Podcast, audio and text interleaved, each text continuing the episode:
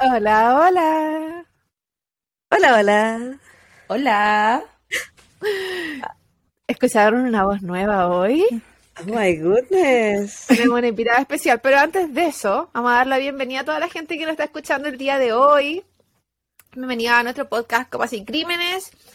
Hoy estamos con Javita y además estamos con María Ignacia León, la Nacha, que será nuestra compañera, eh, la Nacha, nuestra compañera en este especial de Halloween día 2, porque el lunes estuvimos con la Patti y ahora estamos con la Nacha. Eh, y bueno, para comenzar, lo de siempre, chiquillas, ¿cómo están? ¿Cómo se encuentran el día de hoy? Sigue de parte Javi y después sigue la Nacha. No, por favor, nuestra, nuestra Invitada. Eh, Por favor, dale nomás. Estamos súper duper bien. La verdad es que estoy agradecida por estar en este, en este lugar. Sobre todo desde las tierras lejanas de Chile. Eh, eh, eh. Estamos de nuevo internacionales jugando con los horarios. Y no solo desde Chile, sino desde cerca de mi pueblo natal. De los aguacates. De la tierra de las paltas, Paltas. de los Casi. abocados. Casi, casi que se va a la calera a buscar al. ¿Cómo se llama? Mente enferma. Mente enferma. Fue el, episodio anterior. Casi, casi que se va allá. Aquí estamos, Entonces- pues, acompañándolas en este, en este nuevo capítulo. Feliz de estar acá, de verdad, chiquillas. Muchas gracias. Muchas Las gracias día número uno. Gracias a ti por eh, encanta. aceptar esta invitación. ¿Y tú, Javita? ¿Y tú, Javita? Yo estoy bien. eh, hoy día fui a la peluquería, eso es como lo bonito que me pasó. Quienes nos esté Y- viendo en YouTube está con Rulito. Estoy emperifollada. eh, me- Beautiful, me- hoy, día, beautiful. hoy día desperté y me sentía como bonita. Y ahora me siento más bonita que fui a la peluquería. Y mm, mi peluquera le gustó mucho mi chaleco, así que me sentí como orgullosa de esta prenda de vestir. Est- eh, estoy bien, estoy contenta de tenerte aquí, Nacha, como parte de nuestro podcast, eh, como invitada especial en este, en esta tarde, esta noche, quién sabe de qué día es, porque somos atemporales, pero no, todo bien por estos lados. ¿Y, y tú, Claudita? Yo eh, sobreviviendo, siempre positiva. con, do- con dos horas de sueño en el cuerpo, con un poquito de diarrea, un ojo que se cae, eh, entre otras cosas. Unos pies hinchados, me tuve que comprar zapatos más grandes porque no me entraban. Eh, ¿Qué más? ¿Qué más da? Bueno, suceder, viviendo la juventud, vi- viviendo la juventud, en éxtasis. ¿Y qué Pero Claudia, te dije que te pusiera ahí esos calcetines, Sí, pero prontamente, que te pusiera esos calcetines apretados. Tengo que comprarme los primeros sí, compro. ¿Qué calcetines? no son- ¿De qué calcetines estamos O sea, hablando? Esas, Son esos eh, calcetines eh, compresivos, que como que llegan Ah, hasta ya. la rodilla. sí, para Sí. embarazadas, para Para abuelitos, gente la con varices, la gente que viaja, y la Claudia. que tiene 30, pero luce Trombosis de esas 80. cosas. Luz. Estoy, estoy viviendo Eh. ya la tercera edad, pero al máximo. La- ¿Te gusta tanto que la que mejor. Sí, no, que, es que yo tenía 40 cuando la gente tenía 10, o sea, cuando mis contemporáneos. Como yo era, era la vieja chica, literal. Y ahora que la gente tiene 30, yo voy a los 70 porque me gusta ir un poquito avanzada. Adelanta mis tiempos, ahí imponiendo varices que no tengo, pero en mi mente está. Pionera. Internet. Pionera Sí. siempre. Sí, sí.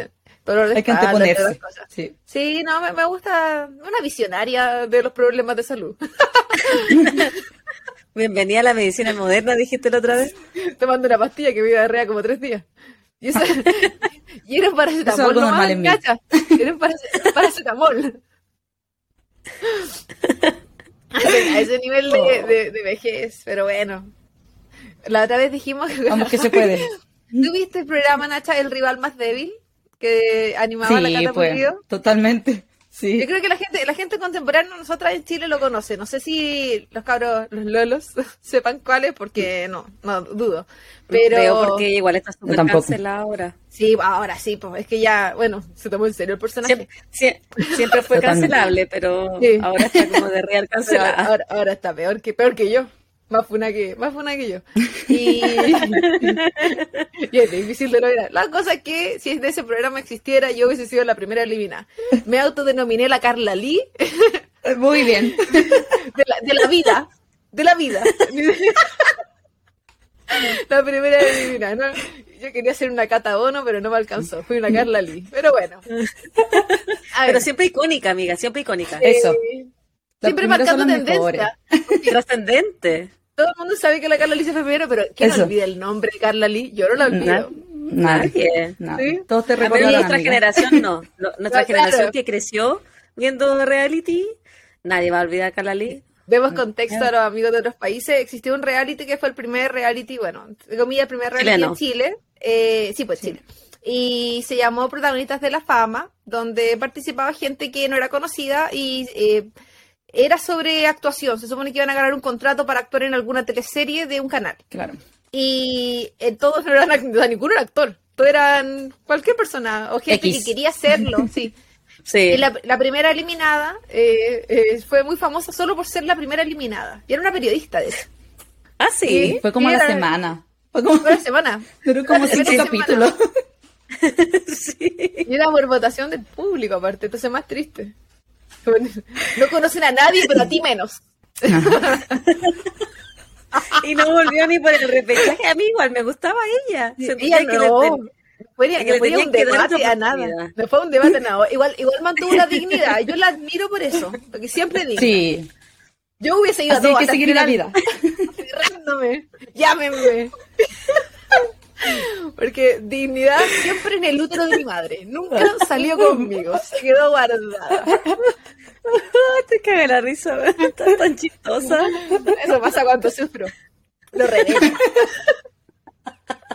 Tú cambias el sufrimiento por eh, la comedia. ¿Cachai? Sí. Cuando no duermo. Es el espíritu pasa. de la vida.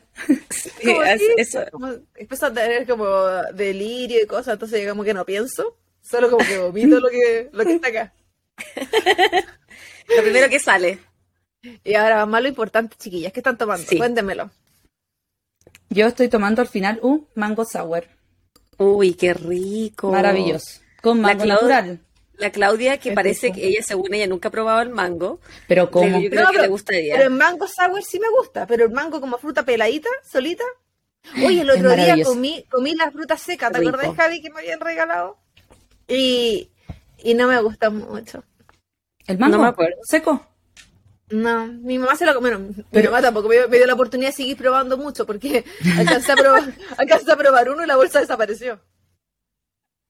Pero era mango seco. Así como A mí me gusta el mango. deshidratado. Rico. Qué rico. Como una. Como un charqui. No, es como la, cuando se deshidrata la piña, como que tiene esa textura, como que Ah, sigue siendo gordo, como una gomita. Pero Ya. está seca Mm. porque no tiene el juguito. Qué rico. Qué rico. Me gusta sí. el mango en todas sus versiones, yo creo. Creo que apoyo. Bueno, yo estoy a la tomando. gente que le gusta la papaya. Ah, También no, eso gusta. sí que no. ¿No te gusta Tengo, la papaya? tengo una mala experiencia con eso. Si ¿Por quieres se qué? las comento. ¿Por qué? Yo tenía apenas cinco años cuando Érase una vez. era una bebé que medía del porte de mis profesoras. Sí. Era del mismo porte. Tengo fotos con eso. Si algún día quieren mostrarlas, se las, se Era, las voy ¿y a ¿Tú, eras, tú eras grande o ella eh, eras muy pequeña? Eh, era un poco de las dos. Yo era Ambas. muy alta. Yo mido La- esto. la- La, la Nacha es súper. Siempre fue muy alta de pequeñita. Sí, pero Y la demasiado. profe muy baja. Creo que cuando chiquitita también. Pero es que yo creo que mido 1,70 como de los 5 años. Se lo juro. Ah, tú fuiste a hacer clases. La cosa es que. Ta- Totalmente. Es más, no me sentaban, me dejaban al lado de las profesoras en las fotos grupales. Con eso te digo todo. Sí, era del mismo porte. Es que te decía, ¿esa es una niña o es la tienda del aseo? No sabemos. Tenemos la duda. Tal cual. Pero usa falda. Pero usa falda para ¿Por qué? sentirse cómoda. Cómoda en el- ¿Por qué esa tía usó uniforme de niño? Porque se lo permitieron. Tal cual. A lo mejor tiene un problema mental. Puede que sea, a lo mejor daba penita. Ustedes se están burlando de mí, pero a lo mejor yo daba pena en ese tiempo. La, la cosa es que estos baños, ustedes entenderán que la- las tías tenían que ver hacia adentro cuando uno estaba en el baño. ¿Ya? Entonces, mi mamita, mi mamita hermosa, me dio un jugo de papaya, pero de papaya así completa, venía la papaya entera adentro. La cosa es que lo Una tomé, pulpa. pero era como la pulpa, pero venía con trozos. Era como pulpa con Ah. trozos. Porque la pulpa es como más como un como blandito, por así decirlo, pero esto era como Sí. un trozo. Bueno, la cosa es que comprenderán que me tomé mi juguito de papaya y me salió por arriba y por abajo. Y la tía no podía entrar porque yo estaba por arriba y por abajo eliminando el juguito de papaya. Y de ahí nunca más lo consumí. Ni la pap, ni ninguno de sus formatos de papaya, nada. Me dio como intolerancia a la papaya y nunca más pude tomar papaya. El- lo Me positivo cayó demasiado de- mal. lo Nunca supe qué. No, Me lo de es que si algún día tenés constipación, tú comete una papaya. Ah, totalmente. ¿Puedo Sí. eliminar todo? antes- ¿Eliminar antes todo de lo que- que tengo adentro? De años. En De algún años. momento te intoxicas con algún medicamento, una papaya. No necesitas que, Papaya. vaya- que te hagan un lavado estomacal. Papaya. Sí. Entonces, tienes toda la razón, Claudia. No lo había pensado tan positivamente. Siempre tienes que tener una papaya de Se supone que uno en tu casa. acumulas como cinco... Como- En el en un- caso de constipación, congelada. abre la papaya. Digo, eh, se supone que uno tiene a, a Pepe como 5 kilos de caca Oh, de reserva sí. en el intestino. Si tú te comes una papaya, quizás bajas Por si acaso. 5 kilos, Nacha. Piénsalo, yo creo que tú lo harías. Mm, Tienes toda la razón. De ahí nunca más Como antes, de, comer, así antes de un evento, eh, Nacho, Voy a antes de un evento, Eso, quedo esbelta. Sí, lo voy a hacer, chiquilla. Buen consejo del día de hoy. Y a María Ignacia se le destruyó el ano. María Ignacia Hemorroides, de ahora en adelante. El nuevo nombre.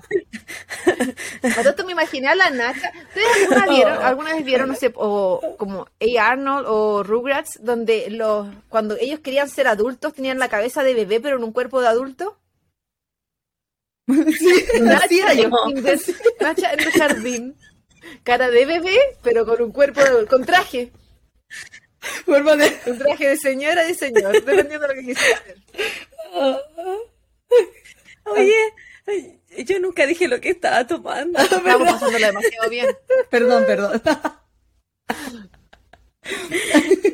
ya, ya estoy tomando esta cerveza 2X ámbar. eh, No, perdón, ámbar. No, ámbar, ámbar. ¿Está rica? Perdón, está rica. ¿Es oscurita? Sí, eh, es que con tan... Sí, es oscurita, pero no es amarga. Yo creo que la cerveza Ah. amarga. Importante. Acá, No me gusta la la, cerveza.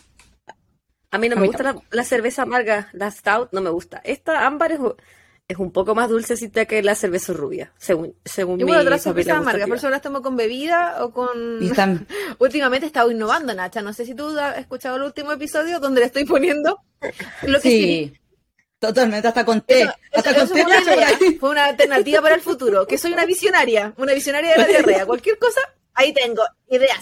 Muy bien, muy Pregúntenme qué bien. combinar ideas, intoxicación, ideas. Pero es en el futuro. Estamos viendo si, si- qué tan precaria podía ponerme. Pero se me acabaron la cerveza. Entonces no, no pude ser más precaria aún. Y tuve que comprar vino. No, no he vuelto a comprar cerveza. ¿Y qué estás El tomando día? vinito de fruta de durazno. Mm, Ah, ya, el que estabas Sí, tomando el Bilis, no. porque lo compré para esto. Qué bien. qué rico. Te felicito, guaguita. Yo creo que la más producida con su Es que- trago es la Nacha. Nacha, si, si Me quieres gané un cuéntame premio. Que, que te lo hicieron y toda la Imaginario. fabricación. Sí. Exacto, Sí. cuenta cómo te lo hicieron. Puedes, puedes sacarnos pica. Bueno, tiene mango natural, ¿ya?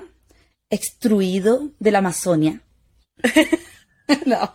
Bueno, pusieron la cuestión toda junta nomás, pues en una, en una batidora y listo. Aquí Pero- está. Mi Pero, está- pero tiene hasta como un, un limoncito. limoncito, Tiene el borde, el borde pues. tiene azúcar, es azúcar, elegancia. Sí, Mira, azúcar. Pero qué nivel. Azúcar, en una qué copa. rico. Sí, Pero la acidez, la acidez no me la quita nadie después. Sí, Pero ah. no importa. porque después de los estamos. 30 todas. todo, da diarrea. todo. Totalmente. Tal cual, todo da diarrea.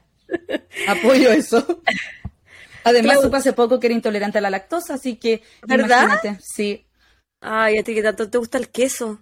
sí. Ahora tengo muchas cosas sin Ah. lactosa. Así que, gracias a eso, soy una persona que no va tantas veces al baño en el día. Ni en los peores sí. momentos. Pues ya sabes, cualquier cosa un manguito. Sí. Chiquillas. Chiquillas, Javiera. Claudita, nosotras tenemos que mandar unos saludos. Sí, Pirilibilis. ¿Onofre? Antes, antes de que sigamos conversando, decís tú. Eh, an- antes, antes de que nos sigamos eh, disfrutando de esta tertulia, hay que mandar saludos correspondientes a este capítulo. Vale, amiga, lánzate, te doy la, la, in- la iniciada, la partida. Ay, yo Sí, voy sí. primero. Me siento mm, eh, tan especial el día de hoy, aparte de bonita. Eh, bueno, yo quiero mandar dos saluditos. Uno a Macarena Hassan, que nos escucha mientras hace dormir a su bebé. Maca, un saludo y un abrazo virtual aquí apoyándote en tu maternidad. Y a Antonella Collao, que nos comentó la, el post de las fotos de Richard Speck y que ella pensó que íbamos a subir la, o que estaba esperando Yo la foto de las pechuguitas de, de Richard.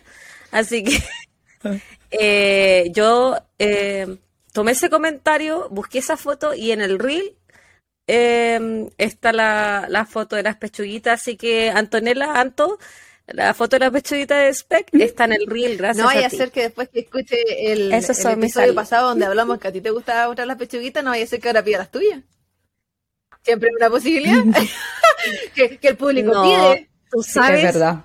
tú sabes que yo no muestro mis pechugas. Es más, cuando tú hablaste en el capítulo anterior de que mis amigas comparaban sus pezones, yo, yo tengo una amiga que está obsesionada con verme los pezones. Pero obsesionada. Casi cada vez que la veo me dice, por favor, Pero- muéstrame tu pezón porque nuestra amistad se va a la- sellar cuando Fue la- fue tú me muestres tu pezón. Porque ella me mostraba comparadora el de ella. Yo, yo le Y conocí era el como- pezón. Sí. Decía, pero si yo te muestro mi pezón, ¿por qué yo no puedo ver el tuyo? Yo le decía, pero si yo no te lo estoy ofreciendo, Sí. yo no quiero Y mostrarte mi pezón, pasó por algo similar en tu despedida soltera. mi areola. Yo no te estoy pidiendo que me lo mostré y resérvatelo. No, pero ella pensaba Y- que dándome la ofrenda yo iba a acceder. Y yo no actúo bajo ofrendas. No, imagínate. Sí. Entonces, yo le dije que yo mi areola la reservaba, pero sí le di pista de cómo lucía. Recuerdo haber Eh, escuchado tu descripción. después del embarazo, Sí, no, recuerdo la, la descripción eh, pre, y post embarazo. Pero he visto hartos. Entonces sí, pre por embarazo. Entonces sí piden chiquillos, chiquillas y chiquillas fotos de mis, de mis areolas, de mis pezones, eh, lo siento mucho, pero es Están no. disponibles. Solo por la módica suma de. Más de- A, a menos Importante. que tengamos como contenido exclusivo del podcast en algún momento. En algún momento. Bueno, ahí la necesidad. Ahí siempre uno puede, por plata, baila el bonito. bonito. Por plata, estar en los pezones. Y yo te hago unos pasos Qué risa. a que lo Sí, que hemos no, llegado. Nadie cree en los hoy. míos, así que no se están perdiendo de mucho. Ubitas. Ubitas. Dale tú. Ok, los tú, saludos del día de hoy para mí son para... eh, de mí, no para mí. son para... Felipe Robinson, que dice que entretenemos sus días. Muchas gracias a toda la gente que ha dicho que le entretenemos los días, que eh, somos lo mejor de los lunes y tantos comentarios lindos, porque también los lunes yo los odio, no, no los odio, pero son bastante fuertes para mí en esta racha de sobrevivencia. Y de repente leer que alguien al menos eh, le, le guste, le entretiene lo que estamos entregando los lunes y los jueves y cualquier día de la semana, nos alegra bastante. Y el otro saludo es para. Encima me pusiste un nombre en inglés, Craig. Que a ver, cruel es la te dije. que cruel. Te dije, Digamos a la Claudia. te mandé. A ver, espérate, espérate, espérate, espérate. Seamos justas. La Nacha es testigo. Yo te dije, ¿cuáles quieres decir? ¿Los dos primeros o los dos segundos? Pensando que tú me ibas a decir, ah, no, no lo di tú los dos segundos porque no quiero Ah. pronunciar esto. Bueno, eso no es mi Mira. culpa. Yo te di la opción y fui súper responsable y tú elegiste los En dos tu últimos defensa saludos. hubiese pronunciado mal el apellido de la maca. Así que da lo mismo. no. Lo digo yo y tú dices No, la That's razón. Communication. Eh, dijo que le habíamos dado un trauma en el último episodio de Pedro Alonso López y amiga, lo comparto, me traumé a mí misma.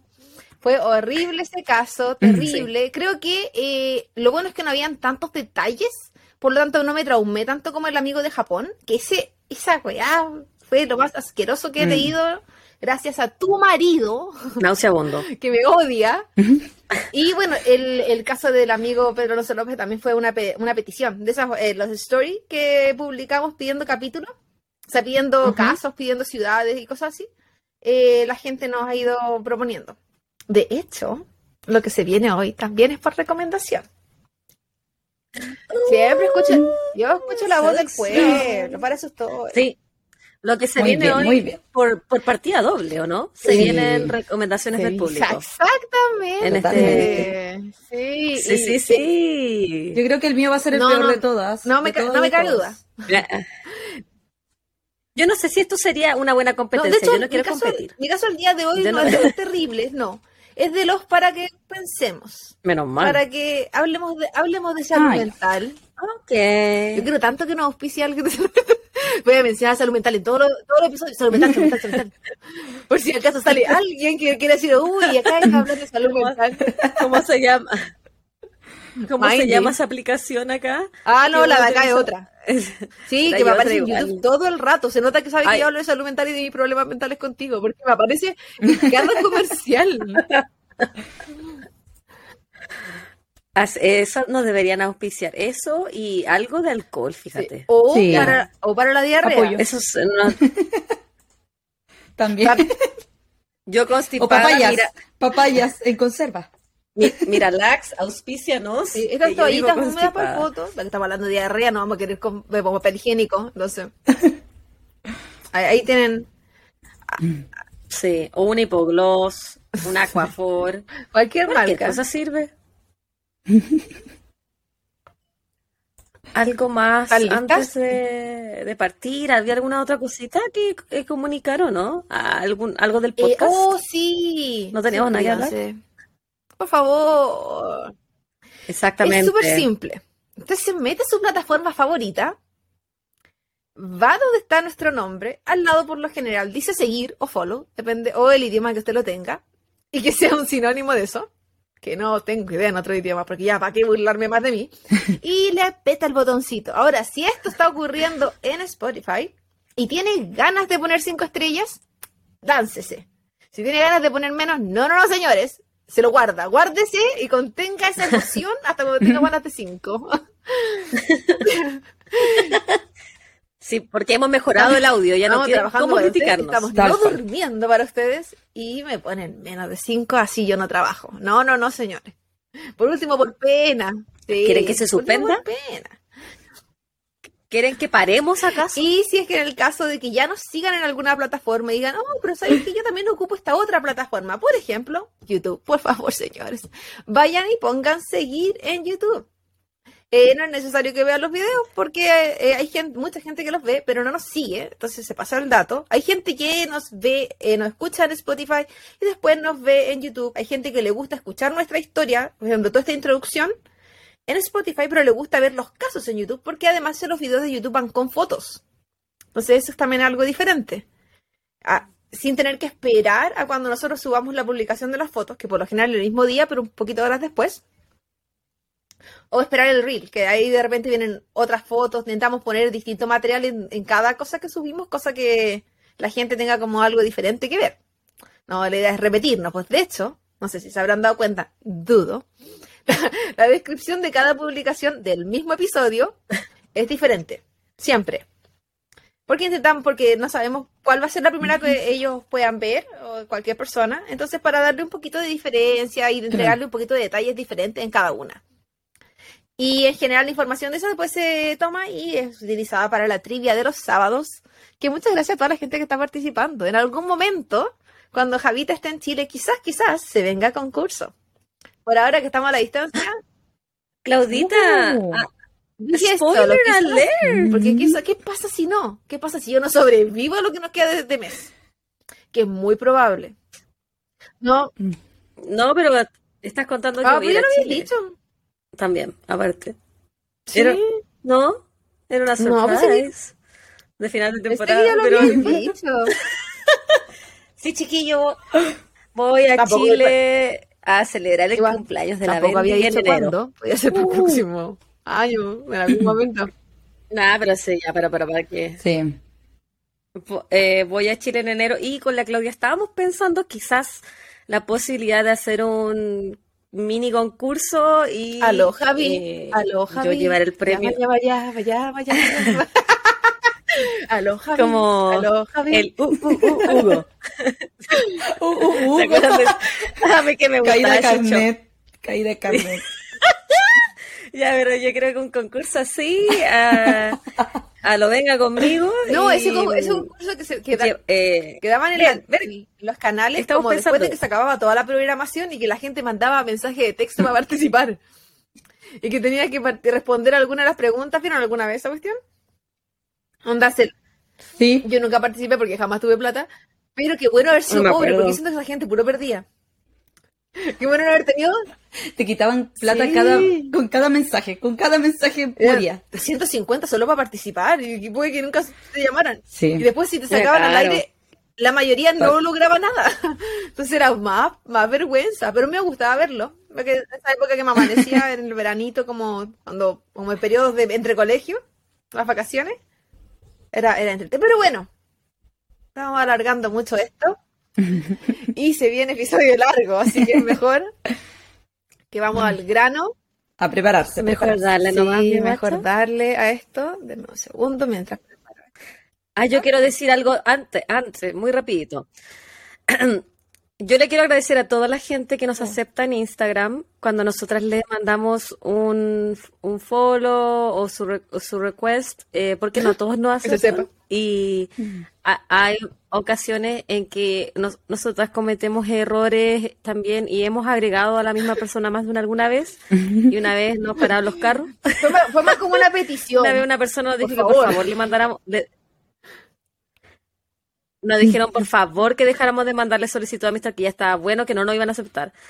Eh, y lo- yo le- les digo, chiquillos, nosotras somos humanas, no nos podemos Sí. acordar de toda la gente que le mandamos solicitudes. Nosotros estamos tratando de mover nuestro producto y de, eh, de que se haga conocido el podcast. Así que le, le agradezco mucho a las personas que nos aceptan y que nos quieren escuchar y que nos dan la oportunidad. Y los que no, También.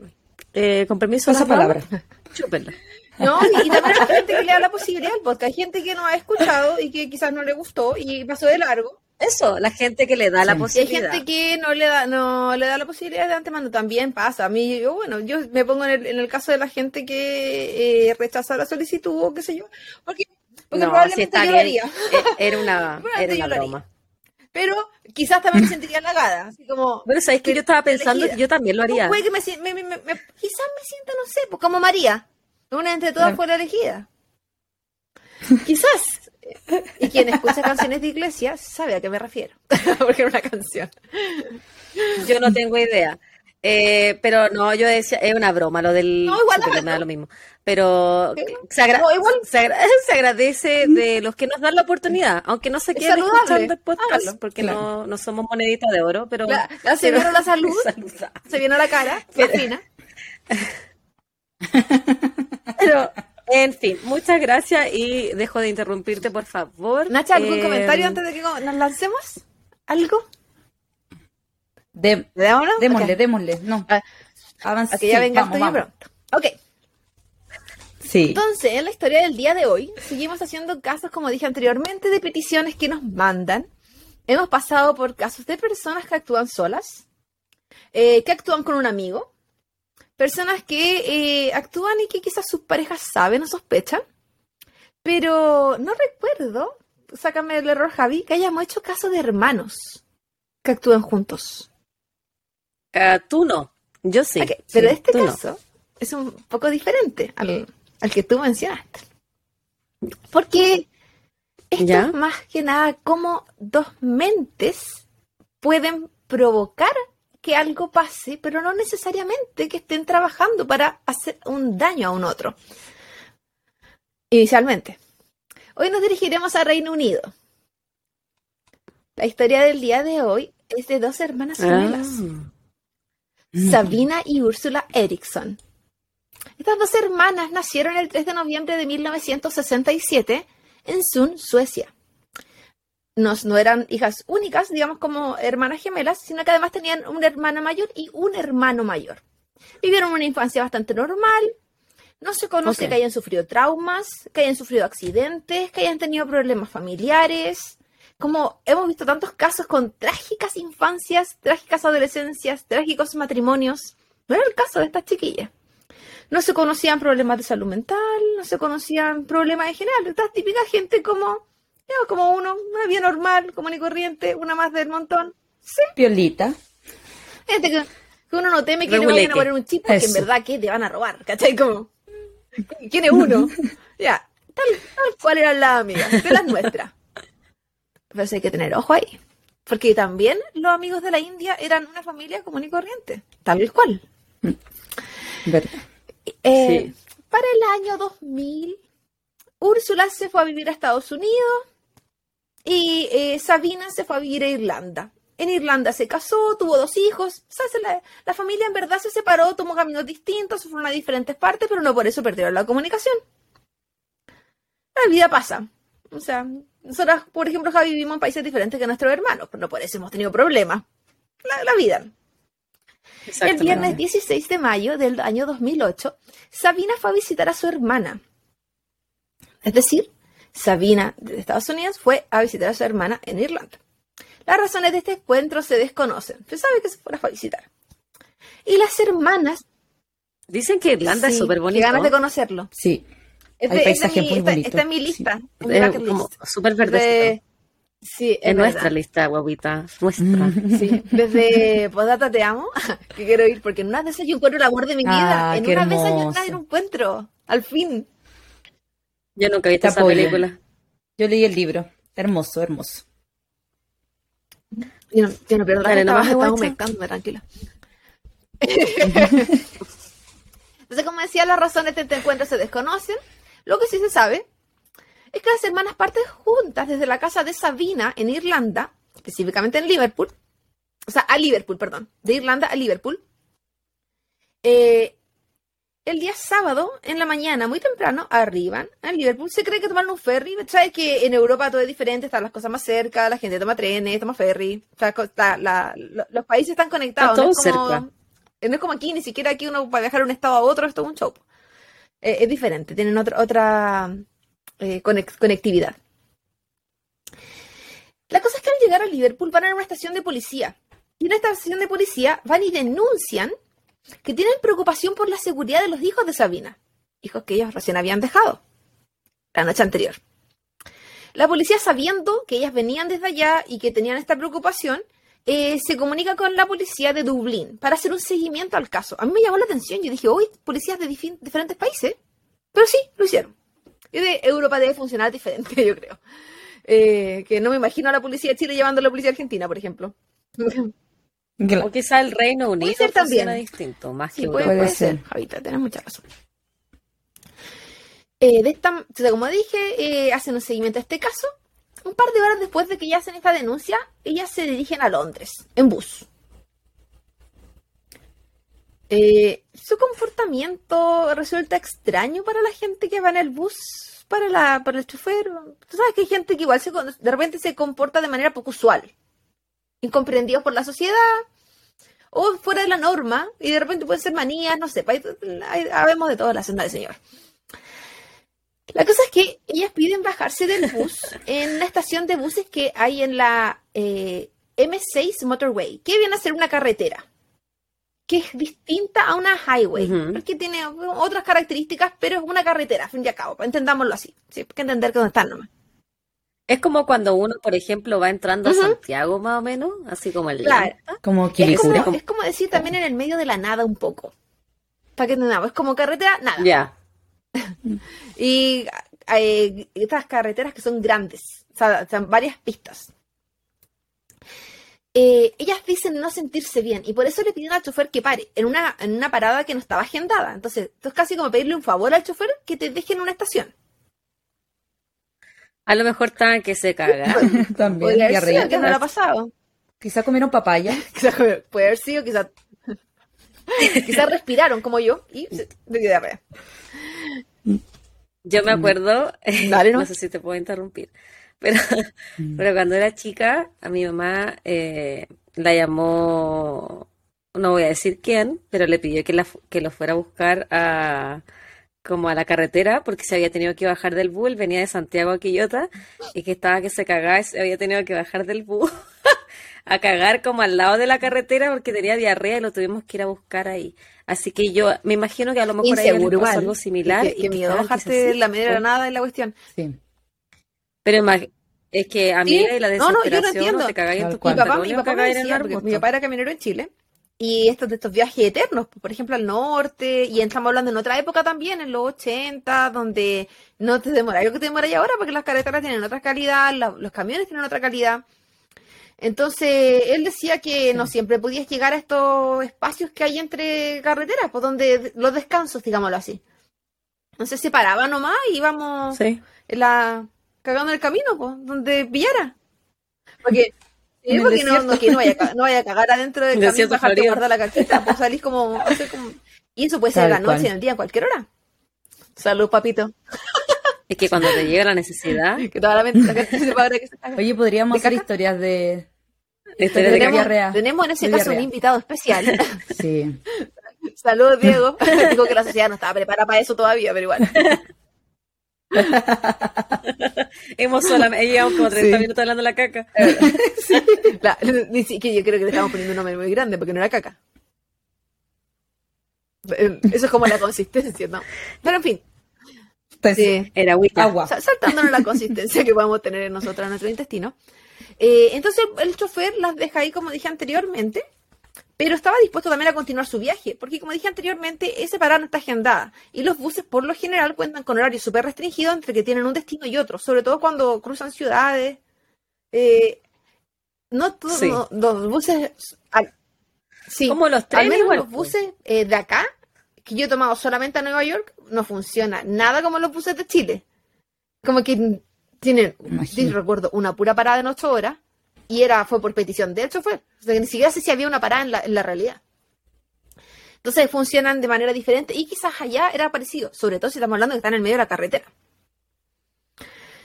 Eh, entonces él, eh, él dice que la, él vio que las hermanas tenían un comportamiento errático, que estaban muy misteriosas y que estaban como, tenían una fijación con los bolsos, como que hubiese algo ahí. Esto estoy hablando cuando ellas ya se bajaron. Entonces, él les dice que ellas les deben mostrar sus bolsos si ellas quieren volver a subirse antes de partir. Y ellas se negaron. Por lo que él les dijo, yo no sé qué tienen ahí, ustedes no se están comportando como de manera tan normal y yo prefiero que no se suban. Y se fue.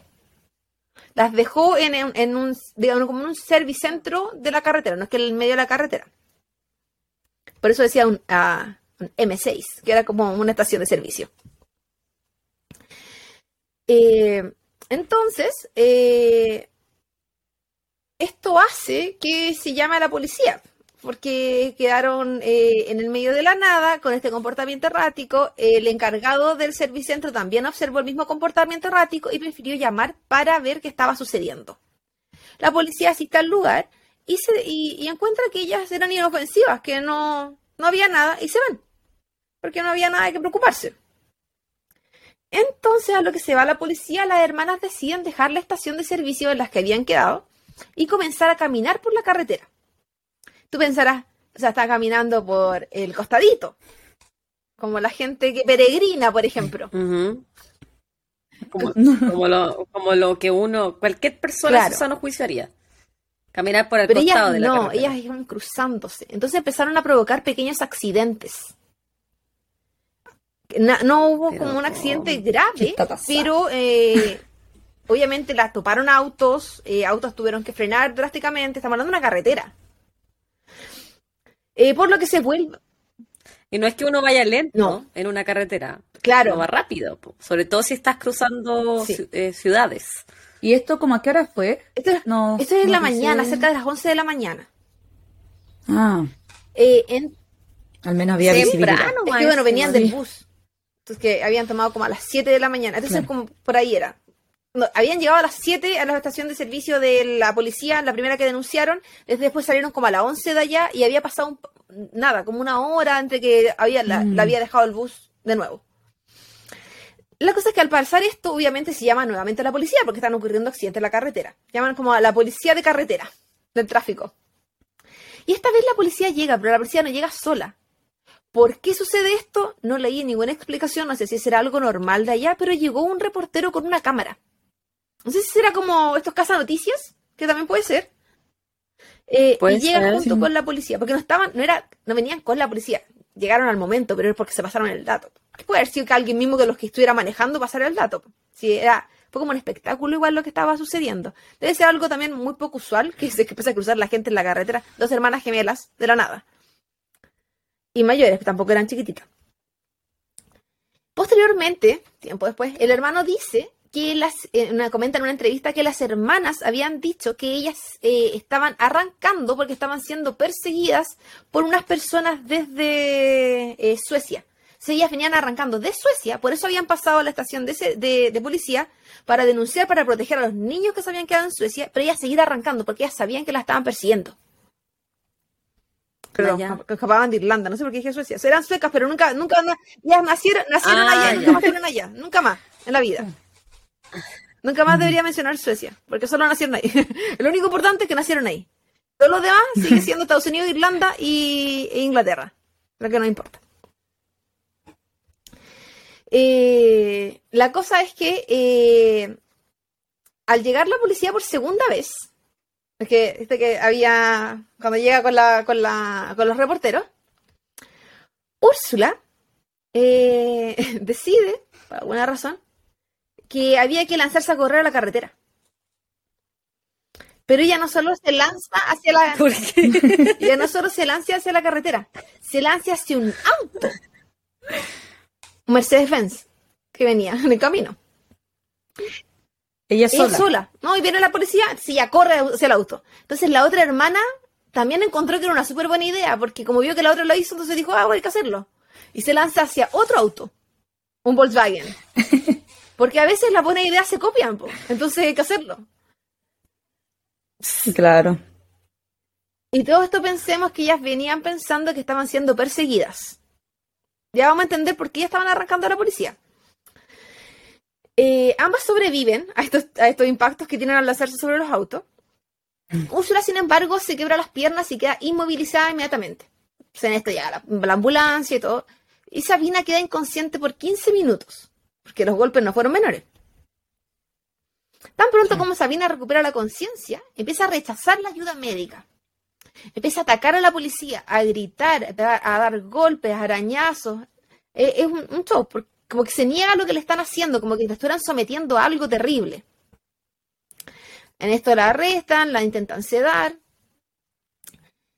Y mientras esto pasa, Úrsula repite que ella, ella se lo dice directamente a un policía, en verdad. Yo te reconozco. Yo sé que tú no eres real. Y la otra gritaba, nos van a robar los órganos. Pero tenían como una psicosis. Hasta el momento no se sabía eh, nada, no se sabía si estaban alcoholizadas, si estaban en como drogas, Colectiva. No se sabía nada. eh, Solo estamos, sabemos que vienen dos hermanas viajando, pasan a hacer una denuncia, siguen viajando, se bajan porque se sienten mal, el bus se las lleva y empiezan a correr a los autos en la carretera. era como una alucinación compartida. Psicosis compartida. Al recuperarse, milagros- milagrosamente, de su, de su eh, inconsciencia, eh, Sabina se levanta y comienza a ir a la carretera nuevamente. Yo digo, en mi mente, porque los videos no muestran todo el, O sea, están los videos completos de lo que sucedió, pero no todos muestran cada segundo de lo que iba pasando. Porque yo no, hay- de repente hay reportajes y van parando. Entonces ella se levanta y comienza de nuevo a arrancar hacia la carretera, pidiendo ayuda y llamando a la, a la policía. Y tú dirás, pero estás arrancando de la policía, estás llamando a la policía. Porque ella decía que esos no eran la policía, que ella sabía quiénes eran ellos. Eran actores, impostores. estaban haciendo pasar por la, por la policía. Entonces ella nuevamente actúa a golpes, tratando de arrancar. Y nuevamente se lanza al tráfico. Siento que... ¿Qué sientes? ¿A, ti te pasa cuando tú tienes esos sueños que te persiguen y como que nada es lo que parece? Mm. Siento que esta historia es como un sueño, como que uno va teniendo, pero mm, le pasa que en la vida real.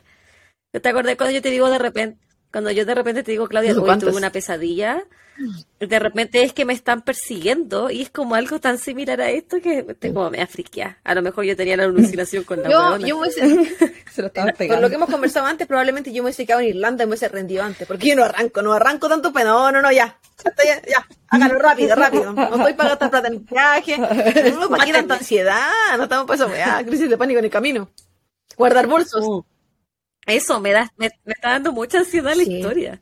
Mientras ella corría, la hermana estaba haciendo la hermana, la hermana con las piernas quebradas se tuvo que guiar, pues ya no se podía mover. Sí. Sí. Úrsula. Sí. Ah, pero, ir con punta sí.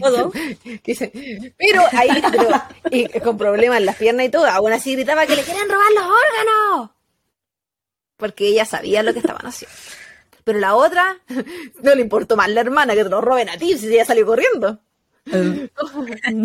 bueno, ese soldado que arranca. Sirve para otra guerra. Entonces, como en un acto comunitario, eh, trabajadores de las emergencias que estaban eh, atendiendo todo lo que estaba sucediendo eh, y gente que estaba ahí la agarran como para que deje de cruzarse, porque en verdad, independiente de lo que les pueda pasar a ella, también es lo que ella estaba provocando. Si estamos hablando de una carretera. Hacen como un tacle.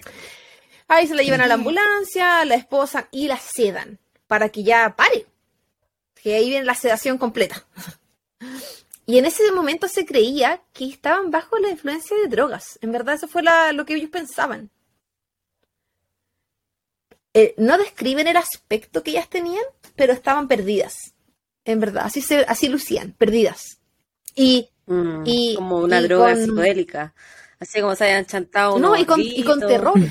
Porque piensa que ellas, pensaban en sus mentes que la estaban persiguiendo para robarle los órganos. Paranoico. Arrancando de otro país. Ahora, ¿desde cuándo venía este, esta persecución, este, este delirio que tenían ella, esta psicosis? Desde antes que la mm. otra viajara de Estados Unidos, porque estamos hablando del pedazo de pique. O sea, Estados Unidos. Porque a lo mejor viajó desde Estados Unidos también arrancándose de pues su mente.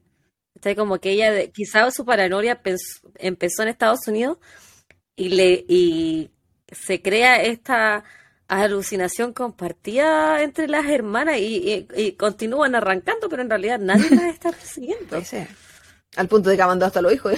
sálvese, que, sálvese quien pueda. Y están jugando. Pero después, doy aviso. están jugando como a la escondida están jugando, a la escondida sola. En eso, eh, Úrsula fue llevada al hospital y él decía vía ambulancia aérea. No sé eh, en ese país, en esa ciudad, específicamente cuál es la ambulancia aérea. Si será un helicóptero, si será una especie distinta de avión, pensando que está en el medio de la carretera, yo me imagino que es un helicóptero. Pero solo, decía, ambulancia aérea. Eh, y Sabina también fue llevada al, hospital. A pesar de que ella no mostró en ningún momento ninguna preocupación, ni preguntó por su hermana, ni si su hermana estaba viva, nada. Porque estaba todavía en, lo de ella. Y la liberaron, entre comillas, del hospital cinco horas después, después de que la atendieron de, de los daños que tenía, porque en verdad no, no, no tuvo grandes daños, salvo la, la, otra fue la que le fue peor. Eh, y luego eso pasó a custodia, donde fue procesada y luego fue liberada. Durante su entrevista, en, la, en ese periodo donde ella estuvo en custodia, ella comenta, le comenta a uno de los policías que le van preguntando cosas, y ella le dice que en Suecia decían que los, los accidentes raramente venían solos. Usualmente al menos uno, al menos uno o más los sigue, o quizás dos. Y esto que le quedó ahí al policía, pero ya está, salió libre de drogas, salió libre de alcohol. ¿A qué se refería con eso? El 19 de mayo, Sabina fue liberada eh, sin evaluación psiquiátrica, desde la custodia donde había sido tomada. Ella se declaró culpable de los cargos de... Salía como violación a la propiedad privada, pero en verdad era el, eh, la invasión hacia la carretera, pero el cargo es invasión a la propiedad privada. Y por... A lo mejor las carreteras Sí, eran puede privadas, ser, pues, pero quizás es, es como ellos el- lo cargan a cualquier, cualquier cosa que pase en carretera. Yo creo. O incluso hasta por el Ah. asalto que había a los autos y en verdad los daños que provocaron si no eran menores. Y además le pusieron cargo A un Mercedes. y al Volkswagen. Y por golpear a un policía. Eh, la, sentenciaron, la sentenciaron a un día de custodia y como ella ya había pasado la noche y todo, ya lo había cumplido, entonces se fue a la casa. Bueno, casa, entre comillas, si no tenía casa. Eh, al salir de la corte, Sabina comienza a caminar por las calles, eh, a deambular. Ella empezó a buscar el hospital, abro comillas, a buscar el hospital, porque no sé si en verdad sabía dónde estaba. Eh, donde se encontraba su hermana. Eh, en esa caminata se encuentra con dos hombres, Glenn eh, Hollinshead y su amigo Peter Molloy. Ambos andaban paseando al perro de Glenn en una caminata del sector y la vieron muy asustada, muy nerviosa. Entonces también por eso fueron como más amables con ella. Yo no sé la cultura de ese lugar, no sé si será tan normal acercarse a alguien que se vea muy asustado y no decir así como vamos a la policía, sino que quédate con nosotros, no sé. No sé si, allá yo sentiría miedo si se me acercan. Pero ellos se acercaron eh, con buenas intenciones. Y eh, en eso, ella les pregunta sobre direcciones para hoteles. Específicamente estos hoteles con desayuno, que son como muy comunes, que son baratos, son casi como moteles, pero que incluyen el desayuno. Con la diferencia de Ah, que claro. en Chile los moteles Sí. son... Aquí en Estados Unidos los moteles son, uno paga por hora, como, pero para ir a dormir, a descansar, como dice la inclu- Gloria, incluso como por la noche, pero son muy Es un baratos, hotel claro. más barato. Sí, es un hotel más barato, pero sigue Menos siendo un comodidades. hotel. En Chile los moteles son, eh, la gente paga por hora generalmente para eh, intimar. Claro, son eh, de cara- Lo que menos se hace son es de dormir. características sexuales, más los, más los moteles en Chile. Los- O el tráfico de drogas. También. Bueno, en Brasil también habíamos visto que el motel era sexual, porque cuando las chiquillas, la chica de Brasil se había ido con el pololo, pero también se había ido a consumir con su hermano, entonces se lo había llevado a un motel. Sí. En fin.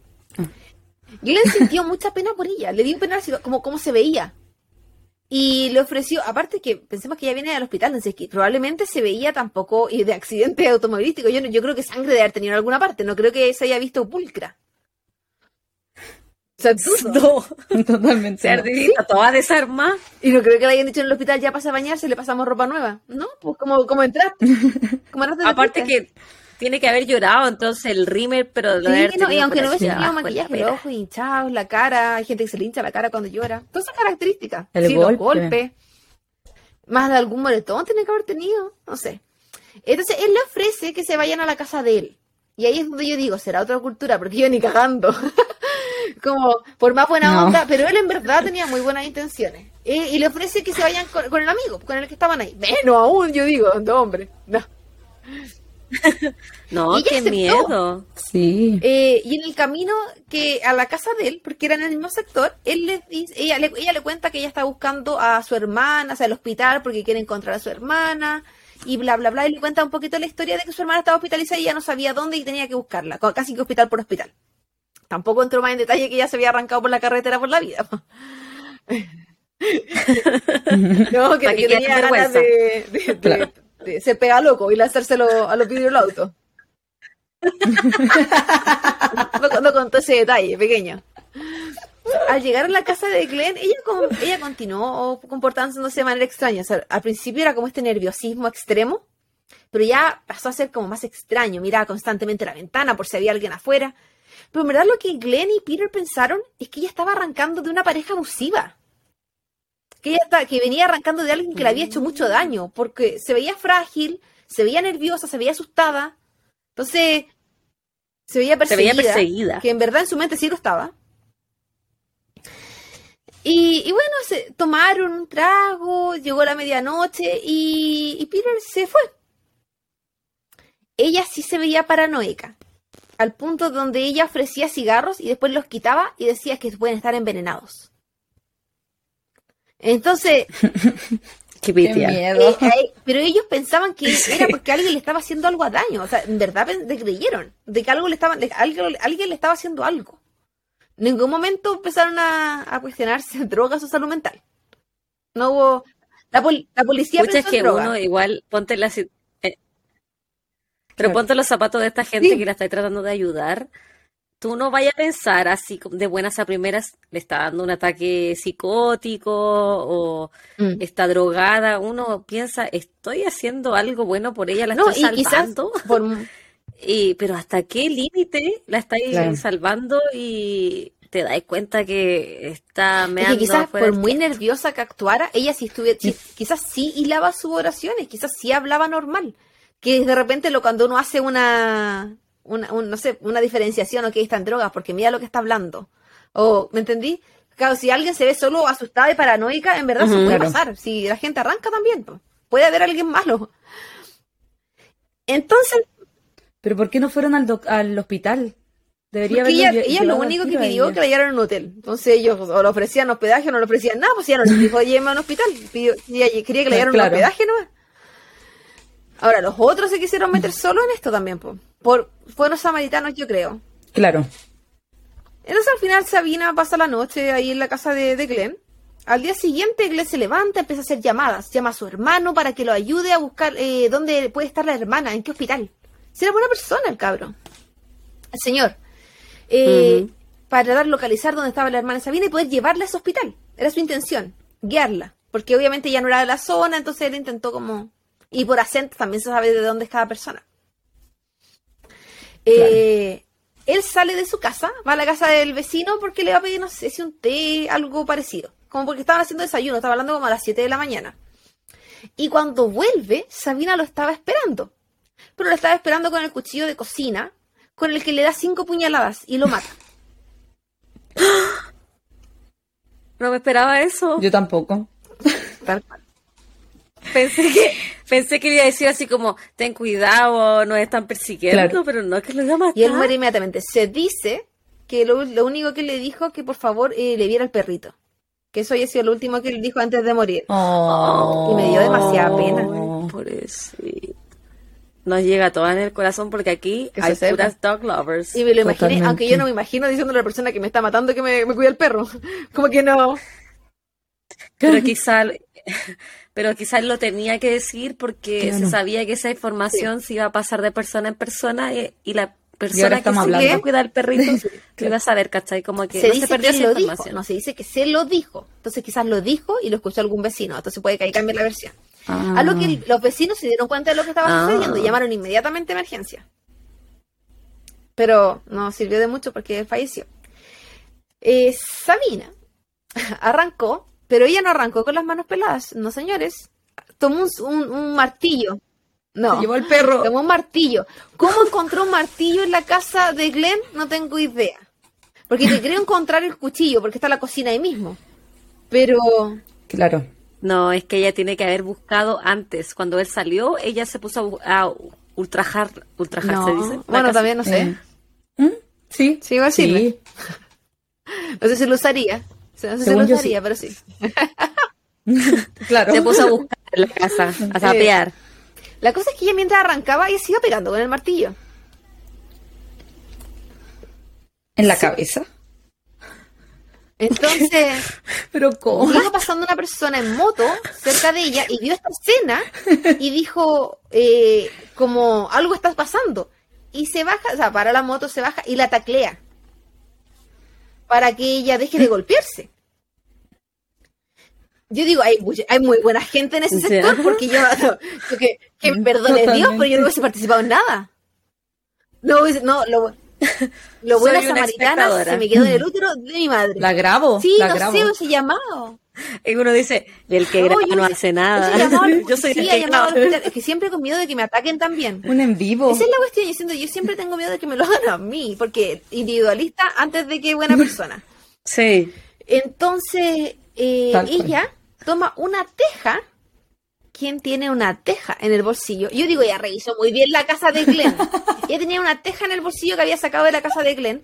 Y con esto la saca y le pega al. Uy, perdón por el micrófono. Y le pega al motorista. El motorista que hay tirado, sí, casi le sacó la cara. Y ella sigue arrancando. a esto nuevamente, eh, ya estaba alertada la policía de que ella iba arrancando, estaba alertada la emergencia lo que estaba pasando y de las señales que estaba dejando en el camino, porque todo esto iba caminando, así que mucho tampoco no podía avanzar.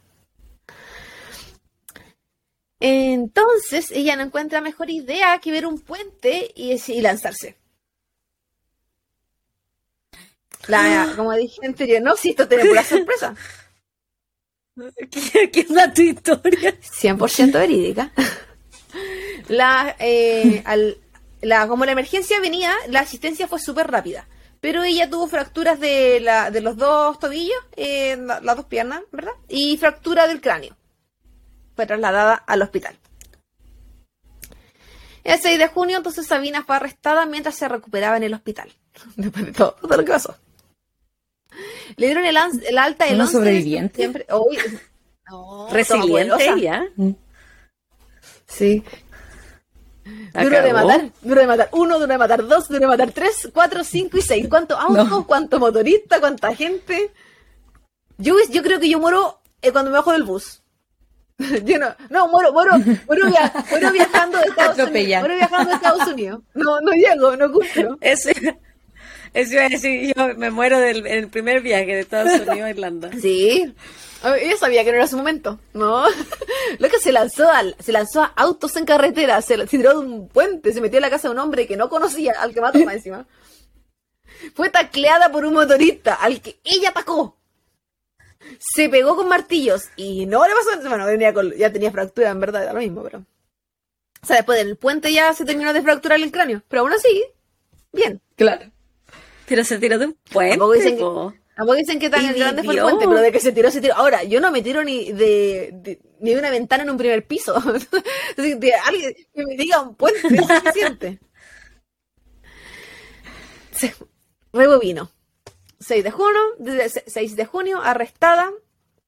Mientras se recuperaba en el hospital. 11 de septiembre, dada de alta. El mismo día que fue dada de alta, se entrega a custodia eh, por el cargo de homicidio. Da lo mismo que ayer le haya pegado al motorista. No, homicidio nomás. A nadie le importó lo que, cómo actuó. Y posterior a esto fue enviada a Suecia y luego a Estados Unidos. Mientras se esperaba el juicio. Se la mandaron por mientras, en verdad. ¿Cómo tan seguros de que iba a volver y que no sé? Pero bueno, habrán confiado, con, habrán tenido, no sé, algún sistema de custodia, quizás. Pero la mandaron.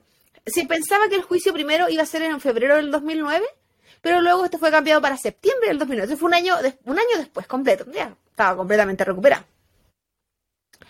Sabina se declara culpable y apela a, a una posible rebaja de condena debido a que ella había, habría sufrido un episodio de psicosis compartida, caracterizado por pensamientos delirantes que se provenían de una persona a otra. O sea, la primera que estaba con los delirios se supone que era su hermana y se lo había transmitido a ella.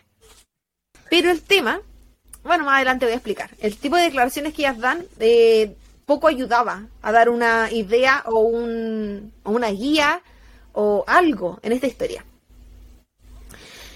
Eh, entonces, bueno, como mencionaba anteriormente, no sé si se acuerdan en el caso de la India, donde la psicosis individual se transformó en psicosis compartida y, mató a una familia entera. bueno, esto se supone que sucedió de la misma manera. Era la psicosis de la hermana 1, Úrsula, fue transmitida la psicosis de la hermana 2, Sabina. Durante el juicio nunca eh, se explicó o dijo en verdad qué es lo que estaba pasando. O sea, solo se sabe que ellas pensaban que estaban arrancando por las declaraciones que dio su hermano en una entrevista. Ellas nunca lo mencionaron. Mm. Eh, constantemente, Sabina, a las, a las, preguntas que tenían que ver como, ¿por qué hiciste esto? ¿Qué pasó aquí? Que estaba, cualquier pregunta, eh, su respuesta era sin comentarios. Entonces se negó a entregar las declaraciones. Ahora, ella, según yo, ella sabía lo que estaba haciendo cuando hizo el asesinato, porque yo siento que ella dio una previa cuando le indicó al policía que las tragedias no venían solas, que no pasaba una, sino que venían dos seguidas. Cuando al principio le dio la declaración al policía, que, dije anteriormente, y después al día siguiente va y mata. Claro. Entonces yo no, y se tira, por, un puente. y ataca Aunque yo siento que es que me da, como señales mixtas. Yo no sé si en verdad ella quería matar a esa persona pero en algún momento lo pasó de ver de como una ayuda a un enemigo. Inicialmente no creo que haya sido su plan, Claro. porque no se va con él, se va. Y así se fue con él. Y Sí. estaba mirando por la ventana, entonces ella pensaba que venían de afuera. Ahora, quizás cuando él salió de la casa, ella pensó que él la traicionó y, se, y, y- y planificó. Mm. Los delirios funcionan de manera muy raras. Misterios. Eh, entonces, además de todo esto, eh, se unió el cargo, eh, o sea, se unieron los videos que se habían obtenido a través de los reporteros de lo que había sucedido en la carretera.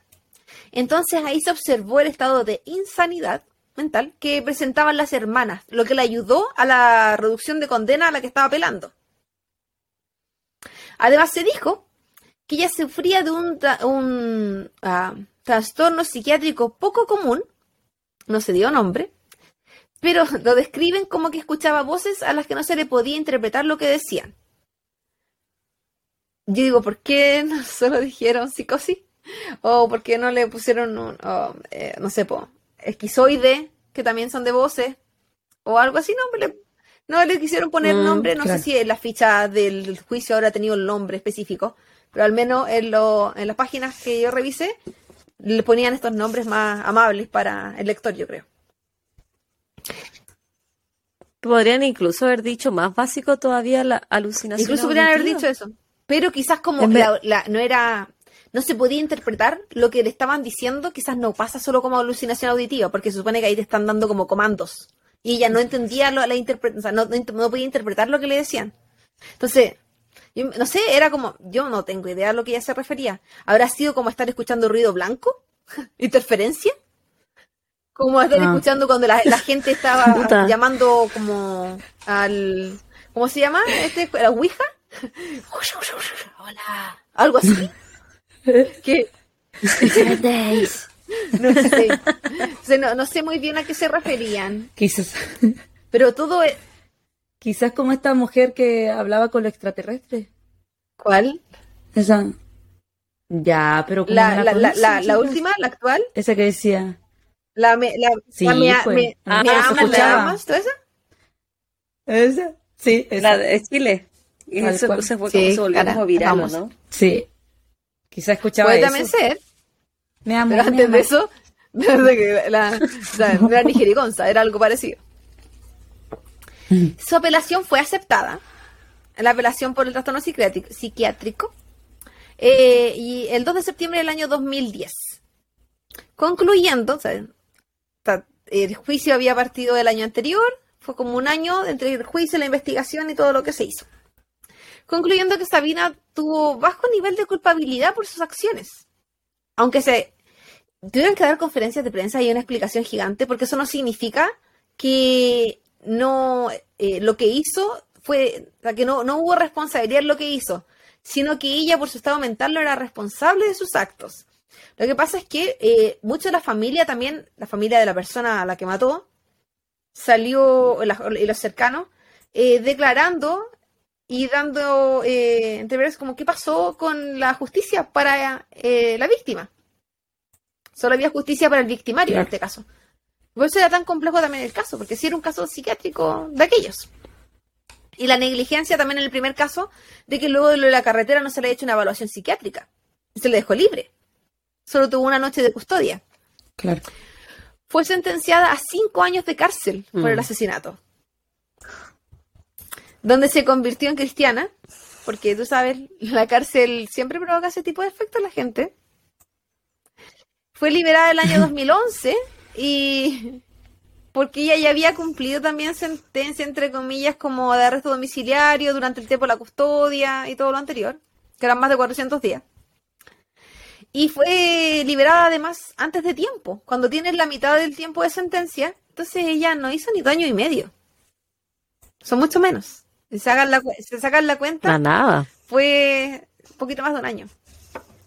Y después de esto fue de vuelta a Suecia. Súper poco. Eh, se rumorea que Úrsula eh, aún eh, vive en, lo mi- en el mismo sector donde vivía anteriormente. Nadie sabe dónde, Ujú, ¿De nadie sabe dónde se encuentra Sabina actualmente. Ahora, también me pasó, leyendo los artículos, que la gente me las cambiaba. me decía que Úrsula era la de Estados Unidos y que Sabina era la de Irlanda. Mm. O al revés. Entonces, hermana 1 y hermana 2, yo no te puedo decir a ciencia cierta si cuál era la de cuál lado. Porque cada artículo me la puso en lugares diferentes. Y el tema es que tampoco hay muchas fotos. ¿Quién era la que en verdad estaba arrancando? Sabemos que Sabina era la del juicio, porque fue la que pagó en cárcel. Y que Úrsula era la que eh, gritaba que le iban a robar los órganos y que tenía las piernas quebradas. Pero fuera de esto, Eh, ¿Se mejoró Sí, de eso? sí. A propósito. Eso es Volvió a caminar. Volvió a Y caminar. de hecho, lo que se dice es que la hermana de Irlanda luego Obvio. volvió a Suecia. Y tú te preguntarás, ¿pero dónde si ella vivía en Irlanda? Si ahí tenía la familia, si tenía los hijos. Entonces era bastante confuso la información luego de, porque en general los artículos de, los- de diferentes medios lo publicaban de diferentes lados. Y estamos hablando de artículos del mismo Reino Unido. Cada uno publicó lo que tuvo ganas. Y me llamó la atención que siendo que era una que vivía acá en Estados Unidos, poco se habló del tema de Estados Unidos. Pero bueno, las referencias de este caso son Mm. Wikipedia, por supuesto. Eh, Global Grey Books. Y tiene un artículo específico donde habla de las hermanas suecas que se tiraron al tráfico. Eh, wellsonline.co.uk. Y también habla de un artículo especial de noticias de que habla de las eh, eh, hermanas Erickson. Eh, Global Gri- Grind y eh, no sé por qué titularon esto dentro de su artículo de las historias de horror de Halloween. Pero nosotros también lo estamos usando en Halloween, así que no importa. Y también Es- está Hay que seguirle Sí. la que yo a ti. sí. eh, Glossy Field, que también, eh, eh, ese, por ejemplo, ese artículo era el que me, me daba todos los nombres al contrario, por ejemplo. Pero era el que indicaba dónde estaban ellas ahora, que decía que cada una volvió a su lugar, pero en vez de mandarme, por ejemplo, a la que era original de Irlanda, me la mandó a Suecia, cuando se supone que ya dejó de vivir en Suecia no sé cuántos años. Entonces, Mm. era bastante raro que ella llevaba al menos, eh, al menos 11 años cuando fue el tema de la condena viviendo en ese lugar. Entonces, ¿por qué vais a volver a Suecia? No sé si. Entonces, y como tampoco explica, fue donde su hermana, fue donde su tía. Y tampoco se habla de que hubo, por ejemplo, la niña que se fue con cárcel, si yo le bajó la condena porque tiene problemas psiquiátricos, ¿dónde está el tratamiento? No hubo tratamiento psiquiátrico, solo fue liberada, después de dos años, después de haber asesinado a alguien. Porque ya que se la, Quizá la liberaron con el compromiso de que hiciera tratamiento psiquiátrico, pero sin Claro, seguimiento. Porque la mandaron a otro país, entonces también que como que seguimiento la va a hacer. Y, Eh, no es mi problema. sí, porque como, una cosa es que ella se lance al tráfico, Adiós. ya es cosa de ella, ¿cachai? Ya es suicidio. Que tampoco debería ser solo cosa de ella, debería también tomar cierta responsabilidad. Pero tomando en cuenta que una... Eso te Sí, bueno. que no es solo cosa de ella, porque te está tirando encima del auto de otra persona. No, no, Claro. No solamente está dañando su propiedad, sino también su integridad personal. Pues imagínate si se te tira no, alguien encima del auto, tú que hay fuera, todo, fuera de lo que hay para cagar. es responsabilidad del Estado, la integridad de la persona. Entonces, si ella se quiere suicidar, se supone que es responsabilidad, bueno, en Chile al menos, no sé, en otros países, pero es responsabilidad de- del Estado donde tú resides que se haga cargo de que tú, de tu bienestar, pues por eso tenemos los derechos principales, derecho a la salud, derecho a tantas cosas, pues cada país tiene sus derechos, derechos universales, de hecho. Entonces, eh, el resguardo de su salud mental, en verdad, es de ninguna de las dos. Y yo creo que también por eso este artículo también se encontraba en porque en verdad siento que no se resolvió. Se sabe qué pasó, se sabe cómo pasó, se sabe dónde pasó, pero en ningún caso hay una prevención para que no vuelva a pasar. Y tampoco hay un por qué pasó. Mm. Claro. Porque claro, se lavaron las manos diciendo que ellas no tenían trastornos mentales anteriores, pero ya, ya sabemos que sí lo tienen, las quisimos diagnosticar para la corte para reducir su condena, y después, ya, hay una que le estamos dando condena porque mató a alguien, y a la otra, como que siento que no, no hay en verdad, na- no, no se tomaron en serio, y estamos hablando de otros países, no estamos hablando de Chile, que uno decía, "Ah, esto pasa, estamos hablando de supuestamente países como de mejor, del primer mundo. Claro. Estamos hablando de las Europas. De Reino Unido. Mm. Entonces, a mí me llamó la atención. ¿Y de quién eran los órganos ¿De quién eran los órganos? Es una Yo creo que, que de Úrsula, porque ella decía que le querían robar sus órganos. Con mucha pasión. Ahora tenía muy buena dieta que le querían robar los órganos. Claro. la tenía ligado Se graso. mi intestino y me lo recambien. ¿Y ese chiquillas? Tengo duda, ¿y los esposos o los padres de esos niños? El esposo, el esposo que, padres. El esposo que se quedó a cargo de los hijos, que me decía que tuvo que recibir a la policía que le fue a hacer una investigación porque no, estaban seguros. Y, tampoco dice, ¿y se, divorció o no se divorció? Y lo, Claro. No es que, Yo decía, ¿cómo están re malo? Pero hay un montón de podcasts que hablan sobre esto. Muchos, si ustedes buscan las, las gemelas Erickson, hay muchos. Y muchos de Irlanda. Entonces quizás hay algunos que eh, tengan más información, en verdad, mucho mejor que la que puede encontrar yo. Que no me puse a escuchar tampoco todos los podcasts. Yo me fui más a las noticias de lo que había en su momento. Pero eh, en general es puro... Es como nada oficial.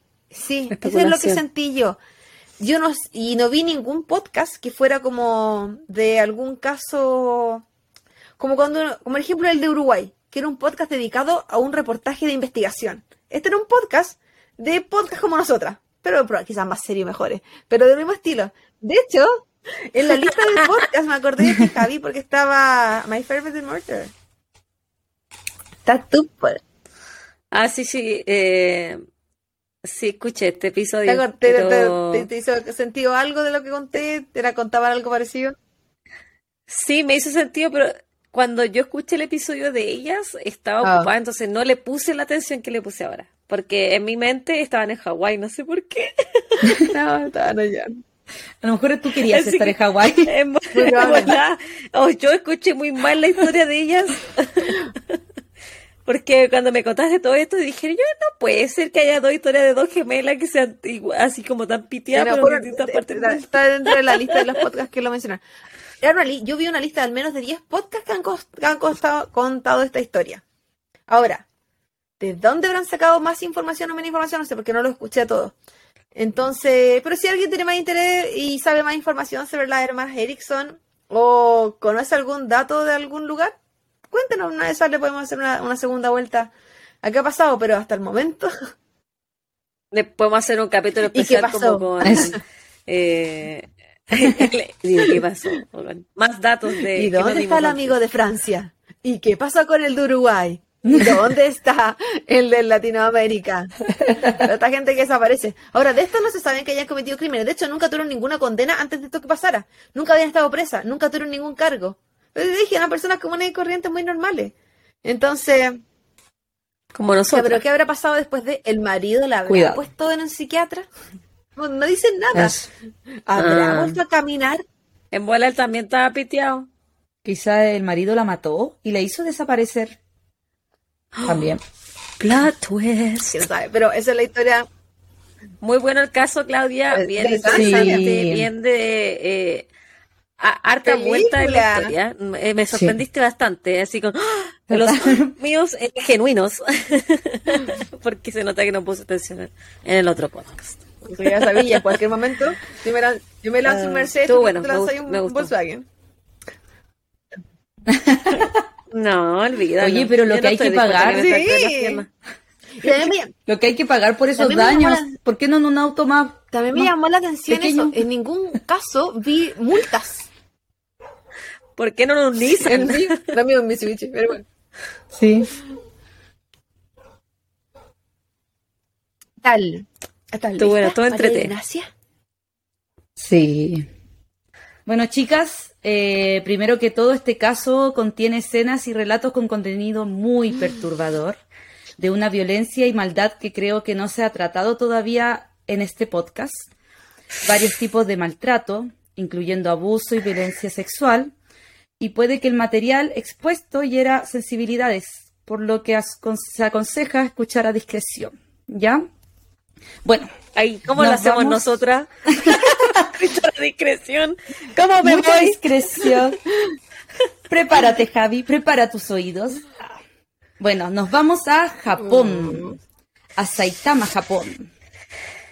Tenemos a Junko Furuta, que nació el 18 de enero de 1971 en la ciudad de ¿Era de la misma zona que el, ¿Mm? japonés anterior? ¿También era Saitama?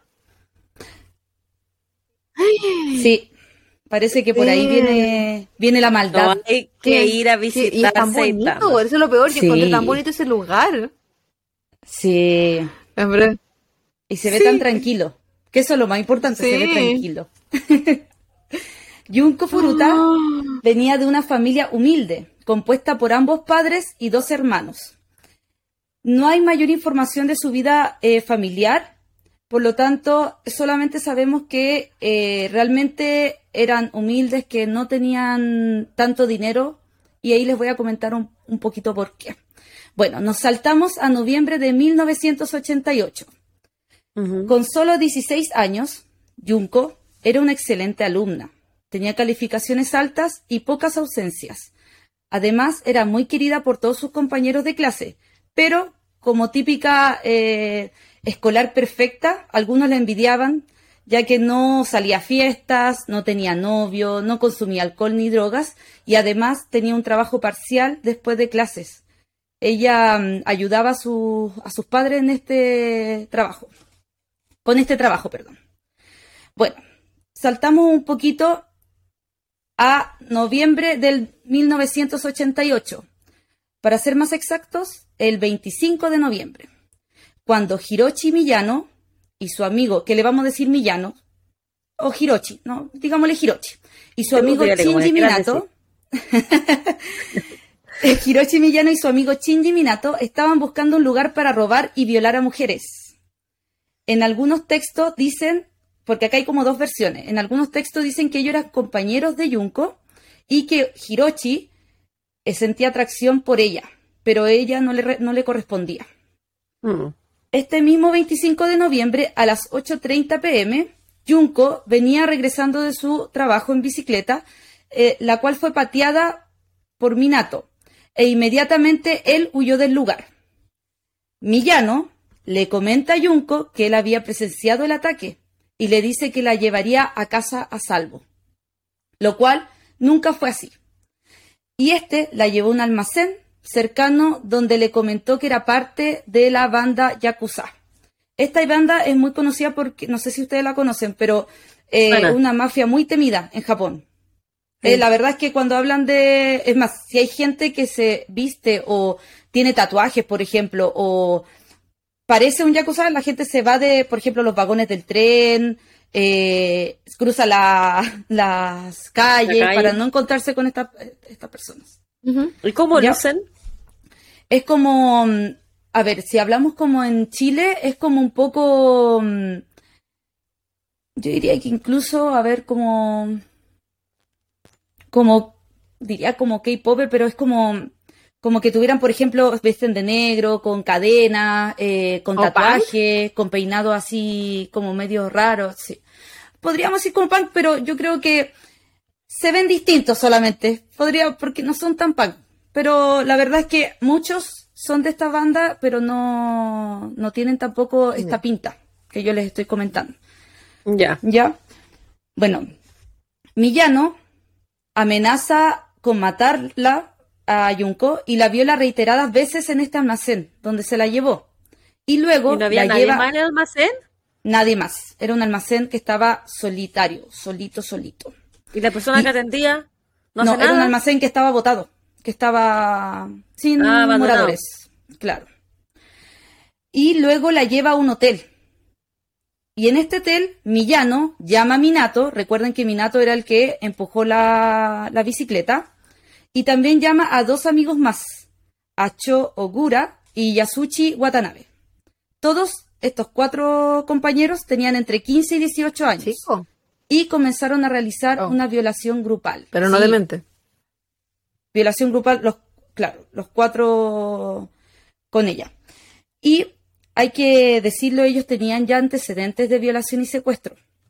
Por lo tanto, para ellos era algo súper normal. Es más, se juntaban como para cazar, entre comillas, mujeres, violarlas, llevárselas un par de días y las soltaban. Pero como eran de esta banda, nadie hacía nada. Nadie hablaba, nadie se metía en la situación. Porque parecían los Yakuza. ¿Yakuza? Dice? Yakuza. Yakuza o Yakuza. La verdad es que nunca, no, no sé cómo se pronuncia el acento, por así decirlo, el tilde. Bueno, jóvenes. La idea de estos cuatro chicos era que Junko, sí, que esto, que Junko se mantuviera en cautiverio, ¿ya? Y esto para permitir que varios hombres de esta misma banda la violaran.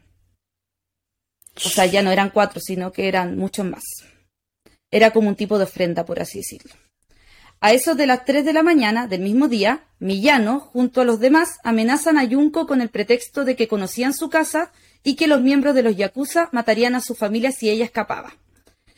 Y así, ellos la llevan a la casa de los padres de Minato, que era donde se juntaba la banda, o gran parte de la banda. Y ahí nuevamente fue violada en grupo, por los mismos cuatro personajes. ¿Y los papás de- del, del dueño de casa? Ahora viene, ahora viene. Ah. Dos días después del secuestro, es decir, el 27 de noviembre, los padres de Junko contactan a la policía sobre la desaparición de esta. Pero los secuestradores la obligan a llamar a sus padres para decirles que estaba a salvo donde un amigo y les pide que detengan la investigación. Por lo tanto, hasta ahí llegó la investigación de los policías con respecto a la desaparición. Por otra parte, cuando los padres de Minato estaban presentes en la casa donde Junko estaba secuestrada, ella obligadamente se hacía pasar por la novia de uno de los secuestradores. Pero, hay que decirlo, en un momento los papás se dieron cuenta de la verdad porque no era algo que no pasaba nunca, sino que frecuentaban hacer esto, pero no realizaron nada por ayudarla, ya que podían recibir represalias de los yakuza. No, En qué total, pena por ella. Sí, y súper joven, con 16 años, toda una vida. En total fueron 44 días que Junko estuvo secuestrada en la casa de los padres de Minato. Fue ¿44? torturada 44. Fue torturada y violada diariamente. Se dice, chiquillas, que en total fueron 100 hombres que participaron en sus violaciones y torturas. Además, fue fotografiada y grabada en cada una de ellas. Y dentro de las torturas, les voy a comentar, bueno, voy a comentarlas todas y ustedes ahí lo analizan. Entre las torturas están la introducción de cuerpos extraños y terribles maltratos como introducir una barra de hierro en su vagina, obligarla a beber su propia orina, alimentarla con ins- insectos, ins- inserción de ar- artefactos pirotécnicos en su recto y luego los prenden, forzar a Junko masturbarse frente a ellos y obligarla a bailar y cantar canciones mientras la golpeaban. Amputaron sus pezones con alicates, le perforaron los senos con agujas de coser, la maniataron y además le tiraban mancuernas al estómago. O sea, estas mancuernas, esto Las o pesas. sea, todo entiendes, claro, las pesas en, Sí. en el estómago. Además de quemarla con cigarrillos, y esto lo hacían cada vez, por lo menos dos oportunidades, ella intentó contactarse con los policías y ellos le volvían a hacer varias torturas, la verdad, entre eso era quemarla con cigarrillo. Y algunos textos comentan que yo creo que esta también es una de las cosas más terribles, que le introducía, introducían ampolletas, las cuales se reventaban al interior de ella. Era terrible, la verdad. Se dice que era tanto el maltrato que sufrió que muchas veces ella se demoraba horas en llegar al primer piso para ir al baño. O sea, ella se arrastraba del segundo piso donde se mantenía cautiva al primer piso para poder ir al baño. Muchas veces claramente no lo lograba. No llegaba abajo y era nuevamente torturada. Muchas veces quedaba inconsciente. Y para seguir las torturas, los secuestradores lo que hacían era meterla en un agua, o sea, en un balde con agua fría.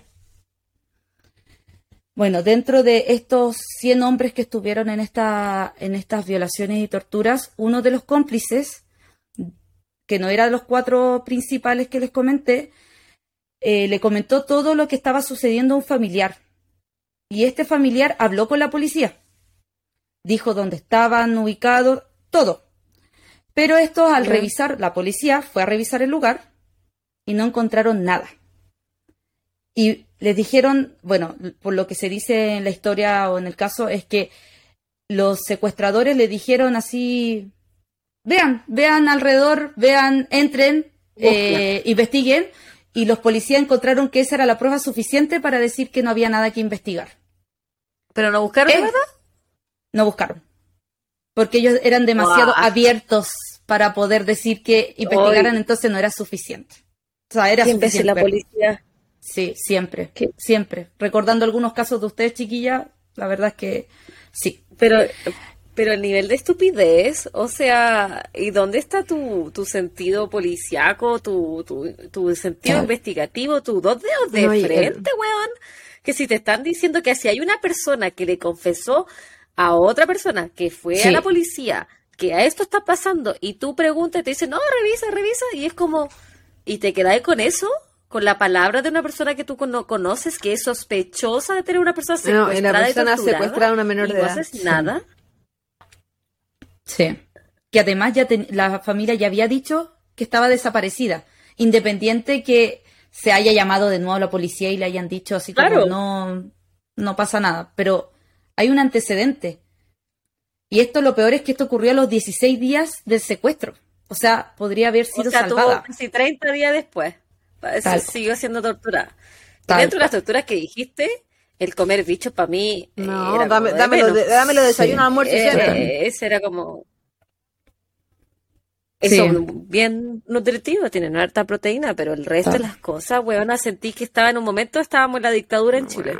Tal cual. Terrible. Yo lo encuentro terrible, de verdad. Bueno, a principios de diciembre, Junko vuelve a intentar llamar a la policía, pero fue descubierta por Millano. Y como castigo, típico, los atacantes de Junko rociaron sus piernas y pies con líquido de encendedor y le volvieron a prender fuego. Además, empujaron una botella grande en su ano, causándole un sagrado severo y sufriendo convulsiones. La pobre Junko sobrevivió a estas heridas y continuó siendo violada y torturada. Se comenta que Junko pidió en múltiples ocasiones que la mataran, pero ellos se negaron, y en cambio la obligaban a dormir afuera en el balcón en pleno invierno y la encerraban varias horas en un congelador. Era una casa que estaba como aislada del resto. Yo Debido también hubiese preferido morirme. Era una casa ¿Cómo? que estaba como aislada del resto. ¿Qué? No, no Como estaba aislada. tener ba- como- Pero como todos sabían que ahí se juntaban las pandillas, No, la gente no se metía. no hacían nada. Nadie decía nada. No. Porque sabían que ellos eran los próximos. Ay, Ese es el bueno, no problema. sé. Yo Bueno, también hubiese Yo pedido. debido hubiese a la agarrado, yo gravedad- hubiese agarrado cualquier vidrio que me están Sí, metiendo por el cuerpo, me, lo- me corto yo. Yo creo que, no sé, se buscaba una manera de matarme. No llamar a la policía. Es que lo que decía que estaba vigilada, claro, claro, que estaba vigilada ¿Cómo ella 24 podía horas. llamar a la policía? ¿Cómo lo hacía? Llegaba al primer piso al baño, decían. Y ahí ¿Y no la intentaba vigilaban? llamar. Sí, pues la vigilaban, pero como era tan lenta que esperaban, ella como que llamaba, pero era llamar, no era que hablara con la policía, sino Era que marcar. llamaba. Sí.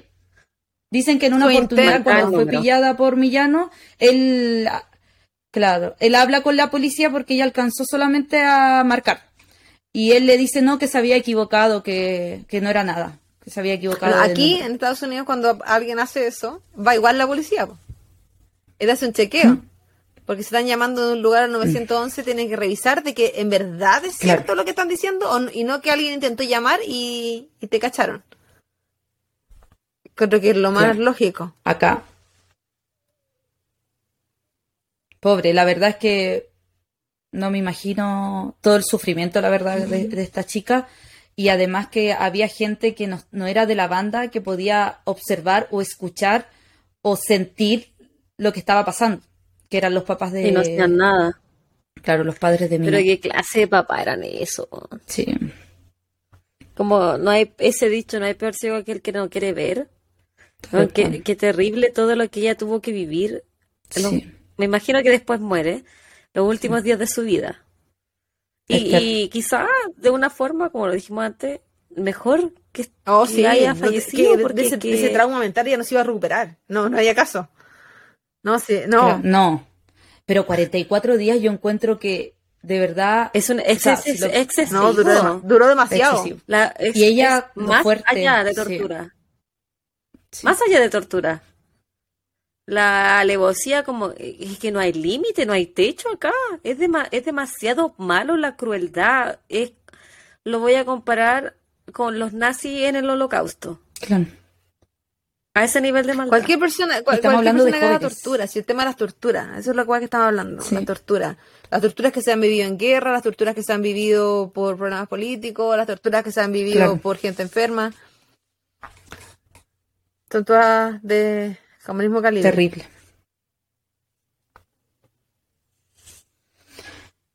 Debido a la gravedad de las torturas, o de las torturas en general, finalmente ella perdió el control de la vejiga y el de su esfínter en general, por lo que posteriormente fue golpeada por ensuciar las alfombras, que es lo que yo les comentaba. Siempre, bueno, claramente ya no aguantaba, por lo tanto, cada vez era golpeada más veces al día. Tampoco podía beber ni consumir alimentos ya que vomitaba todo lo que intentaba consumir. Y por lo mismo recibía más palizas. La brutalidad de los ataques alteró drásticamente la apariencia de Junko. Su cara estaba totalmente desfigurada e hinchada y era difícil distinguir sus rasgos. Su cuerpo también estaba destrozado y emitía un olor a putrefacción, lo que causó que los cuatro jóvenes perdieran interés sexual en ella y buscaran otras mujeres para violar. Por lo tanto, seguían haciendo esto de eh, juntarse, asaltar, violar a distintas mujeres, independiente de la edad. Incluso hay un caso de que de uno de estos chicos que lo hizo con una mamá con su hijo presente, con un niño de cuatro años presente. Bueno. Mm. Eh, el 4 de enero de 1989, es decir, a 40 días del secuestro, Junko fue retada a jugar Mahjong. Es un juego japonés que es como. Mm, es como un eh, ay, se me olvidó de estos momentos, pero es un juego de mesa japonés. Ya. Hay que decir que ella, como, un ludo, ¿ah? Como un ludo, un, la eh, dama, el ajedrez, algo así. Es como el ajedrez, una cosa así. Ah, ya. Sí. Bueno, eh, fue retada esto y yo les había comentado que ella era muy inteligente, por lo tanto ganó y por esto mismo la volvieron a golpear con una barra de hierro, la patearon, la volvieron a golpear y colocaron dos velas cortas sobre su párpado para que se quemara, es decir, quedó sin parte del párpado. Y eh, la pusieron, la colgaron de los pies y la comenzaron a, a golpear. En este punto ella cayó y colapsó en un ataque de convulsiones y como estaba sangrando profunda, profusamente perdón, y el pus emergía de sus quemaduras infectadas, los cuatro muchachos se cubrieron las manos con bolsas plásticas que cerraron con cintas adhesivas para seguir golpeándola y seguir dejando caer mancuernas eh, de hierro sobre su estómago varias veces. Además, volvieron a verter eh, líquido para encender sobre los muslos, brazos, cara, estómago y otra vez le prendieron fuego. Lo que ellos comentan es que Junko intentó varias veces apagar el fuego, pero gradualmente dejó de responder. Los informes policiales comentan que el ataque duró aproximadamente dos horas y finalmente dejó de sufrir, ese día falleciendo. Menos de 24 horas eh, después de su muerte, el grupo envolvió el cadáver en mantas y lo metió en una bolsa de viaje Luego pusieron su cuerpo en un bidón metálico de 208 litros y lo llenaron con cemento fresco. Alrededor de las 8 de la noche cargaron y finalmente depositaron el bidón en un basural, en un basural que eh, la gente eliminaba electrodomésticos eh, que ya no funcionaban. No era un basural solo como de basura doméstica, sino que también era de artefactos. Entonces, la verdad que un bidón no iba a generar ninguna ninguna preocupación en el sector, claro, sospecha. Bueno, el 23 de enero de 1989, 19 días después, Hiroshi Miyano y Cho Ogura fueron arrestados por la violación en grupo de una joven de 19 años que habían secuestrado en diciembre, es decir, un mes después, o sea, un mes antes. Durante el interrogatorio, uno de los oficiales llevó a Millano a creer que la policía estaba al tanto de un asesinato cometido por él. Y él, pensando que Ogura había confesado los crímenes contra Yunko, Millano le dijo a la policía dónde encontrar el cuerpo y, le comentó de todas las atrocidades que había vivido. O sea, hicieron uh. una trampa para que uno de los dos cayeron. Pero ojo, que la policía nunca pensó en, el, en, en Junco, porque como no había cuerpo, solamente había desaparecido esta chica y nadie sabía nada, prácticamente. Sino que ellos hablaban de otro, de otro delito que era de una mujer con este niño. Entonces ahí lo hicieron oh. caer, claro. Y él creía que sacaron verdad por mentira. tal cual. no, verdad por, mentira. Verdad, ¿eh? verdad por mentira. Terrible. La policía. qué terrible. Sí. Yo les dije que este era uno de los casos más terribles. Yo cuando lo leí la primera vez hace varios años, eh, me quedé siempre pensando en ella como qué sería de ella ahora o cómo si hubiesen realmente podido rescatarla a los 15 días, no sé. Pienso mm. muchas cosas que se podrían haber Y lo peor es que yo lo conocía y no me acordaba. Si pudiera devolverme en el tiempo, ¿No? yo, yo, lo había escuchado, pero cuando lo escuché, la persona que lo relató no dio los detalles tan específicos de lo que le hicieron en el cuerpo. Entonces siento que me, había perdido todo ese trauma. Ah.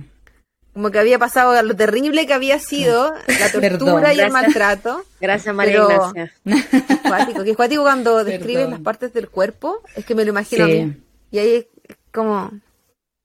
Y hay fotos. Es que, que la parte que describiste que tenía la cara hinchada por todos los golpes, yo en mi mente todo este rato me la imaginé como porque tú me mandaste las fotos de el manga o el anime, no me acuerdo los dos. Sí. De que se, se ven como bonitas siempre, como eh, bellas, o como en todas las películas, bellas pero, pero sufriendo.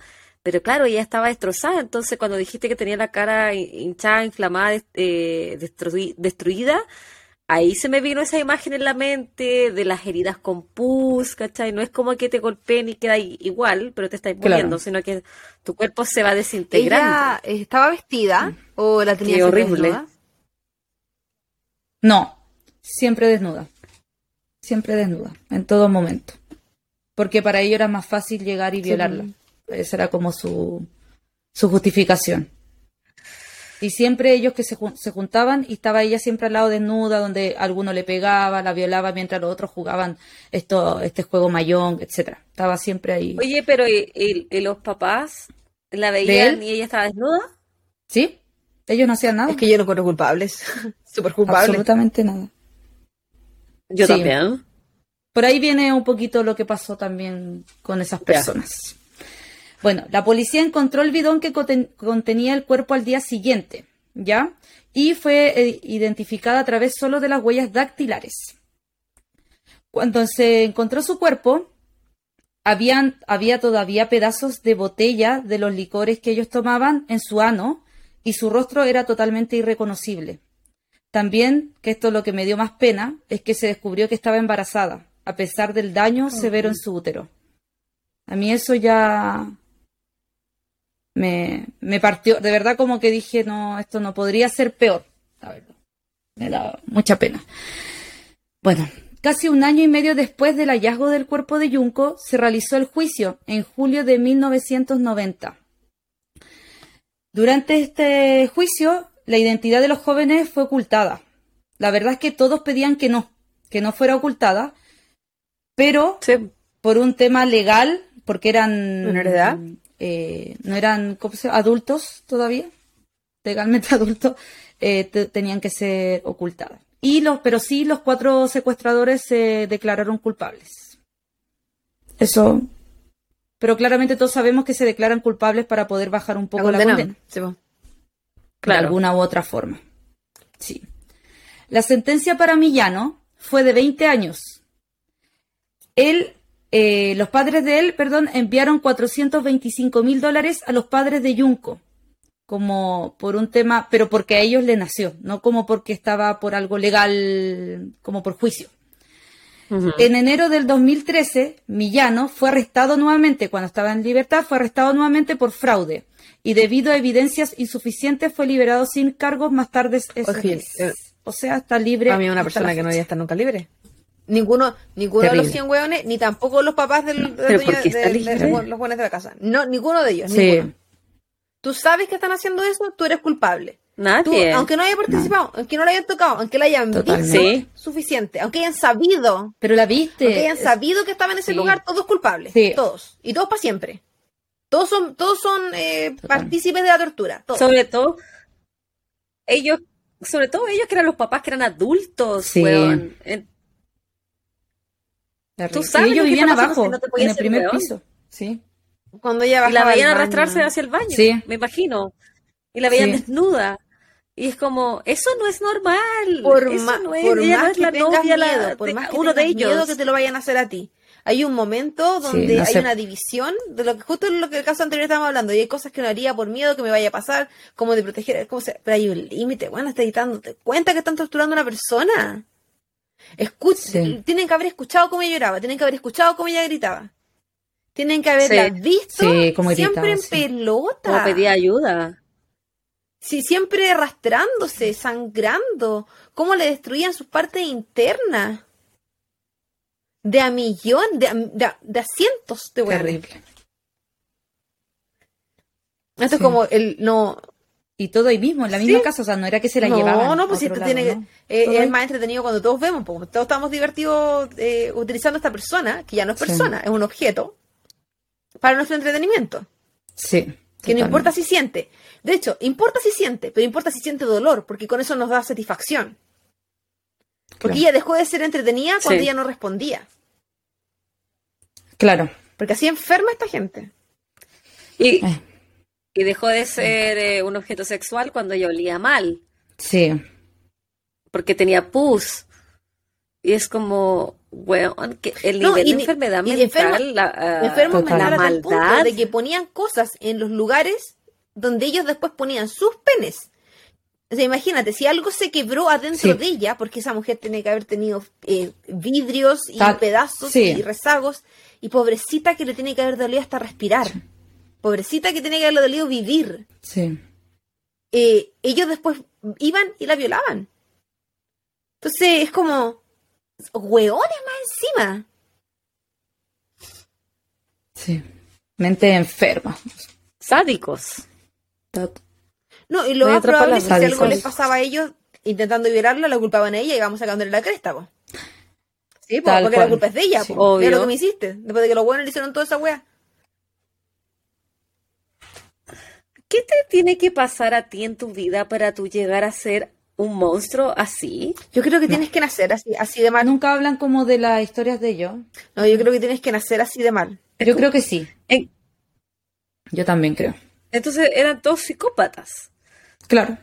Pero es tan extraño que los psicópatas se, se junten y se encuentren. Es como. Es que los nazis, tanta la maldad que siento que es tan incomprensible. Es que los nazis no son todos psicópatas. Pero son pero, sociópatas. Hay que tener un líder. hay que generar líder. Obviamente siempre, siempre, siempre hay ser peores. Un buen líder, hueones, son 100 hueones que vienen a violarte a, siempre a la peores. Niña. No, es que dentro de esos 100 hueones, obviamente hay algunos que lo hicieron porque tenían que hacerlo, porque tenían miedo, porque tenían que demostrar, claro. porque tenía, tienen que mostrarse que son parte de, claro. y tenéis que yo creo que los cuatro son psicópatas y el resto ah, no, son sociópatas. Yo creo que hay muchos más, no solo cuatro. Bueno, sí, estoy siendo como bien estricta en realidad. Muy buena con ellos, ¿no? sí, le estoy dando mucho el beneficio de la duda, tienes razón. Sí, es verdad. Siempre hay como cuando uno habla de la dictadura en Chile, esto bueno es que eh, de los milicos que uno sabe que puta, tenían que actuar porque tenían que actuar, estaban a órdenes, los pelados que le dicen, entre otras. Que obviamente uno sabe que la maldad en la cabeza de ellos no iba. ¿Cachai? Que tenían que hacer lo que tenían que hacer y lamentablemente eran cosas terribles. Eh, y que más que más que nada se hicieron daño ellos mismos porque se cagaron la cabeza de por vida. Está en eso, pero uno también sabe que habían muchos que sí estaban de acuerdo con lo que estaban haciendo, que creaban las ideas, que creaban los campos, que creaban las torturas, que creaban todo. Entonces, no siempre son tan poquitos los que son solamente espectadores y que tienen que actuar por miedo, que tienen que actuar porque tienen que hacerlo. Casi que por, proteger a su familia también, de repente. Pero allá. Y ahora estos cuatro estaban acostumbrados a hacer violaciones grupales, a robar a mujeres y violarlas, o sea, era algo... Claro, las torturas quizás no, pero sí las violaciones. tortura? Estaban acostumbrados. normal? Sí. Sí, totalmente, totalmente. Bueno, Minato, o Nobuharu Minato, Minato, quien originalmente recibió una sentencia de 5 a 9 años, tenía 16 años al momento del asesinato. Recuerden que Minato era donde fue la casa la casa donde ocurrieron todas estas torturas. Los padres y el hermano de Minato no fueron acusados. Los padres de Junko estaban consternados por las sentencias recibidas por los asesinos de su hija y ganaron una demanda civil contra los padres de Minato, en cuyo hogar, como les había comentado, se cometieron los crímenes. En el 2018, Minato fue arrestado nuevamente por intento de asesinato después de golpear a un hombre de 32 años con una varilla de metal y cortarle la garganta con un cuchillo. Él sobrevivió, como les había dicho, a un intento de asesinato. Y hasta el día de hoy, esto fue el 2018, hasta el día de hoy está preso. Minato, donde Ah, menos fue, mal, yo pensé donde que era que estaba libre. No. Yasuchi Watanabe, quien originalmente fue sentenciado de 3 a 4 años, recibió una sentencia mejorada de 5 a 7. Tenía 17 años en el momento del asesinato y ahora está casado con una mujer rumana, por lo tanto está libre. Ese es uno de los cuatro. ¿Cómo te castas con Y un weón con esos antecedentes? Explíquenme Sí. esa wea. ¿Cómo estás tranquila en, Y que está cómo en todas partes. en tu casa? igual de ¿Cómo estás que tranquila él en tu nomás, casa? ¿Qué piensas que eres la, Sí. no sé, la, la, la elegida, weón, la Virgen, la Virgen María? Imagínate. Que a, que a ti no te va a hacer imagínate nada. tienes hijas o hijos. Imagínate que tu hija vive y administra la casa. Claro. Qué terrible. No, no se puede. y 5 a de verdad. 7 años Es una burla, basura, una burla. Le- Te dan Es una más burla. por evadir impuestos. Sí, es una burla. Impuestos, creo que dije impuestos. Impuestos. Pero te entendimos, que era lo importante. Gracias, gracias. Bueno, y el Es cuarto, nos para eso falta no el cuarto. cárcel. Claro. Eh, claro. Bueno, por su participación en el crimen, Sho Okura estuvo ocho años en una prisión juvenil antes de ser liberado en 1999. Tenía 17 años en el momento del asesinato. Después de su liberación, se dice que él se jactó siempre de su papel en el secuestro, violación y tortura de Junko. Es decir, lo publicaba en todas partes. Él estaba feliz por ser parte de todo eso. Es enfermo, mierda. Totalmente. En julio del 2004, Cho Jura fue arrestado por agredir a un conocido con el que pensó que su novia, o sea, estamos hablando que también tenía novia, podría haber estado involucrada. Ogura rastreó a esta persona, la golpeó, la metió a su camioneta, la llevó al bar de su madre y lo golpeó por cuatro horas. Durante, durante este tiempo, Ogura repetidamente amenazó con matar al hombre, diciéndole que había matado antes y que sabía cómo salirse con la suya. Fue sentenciado a siete años de prisión por el asalto a este hombre y desde entonces, o sea, desde el 2011 está libre. Esto es lo, lo- yo creo que esto lo que viene es peor. La madre de Ogura, ¿Peor? supuestamente, ¿Es una sí. peor? No, pero es que encuentro que esto es como que ya es como la gota que rebal- rebalsa Una- el vaso. es como una así. burla. Es como reírse de la familia. madre de ella, Ogura. de ella. Sí, Sí. totalmente, totalmente.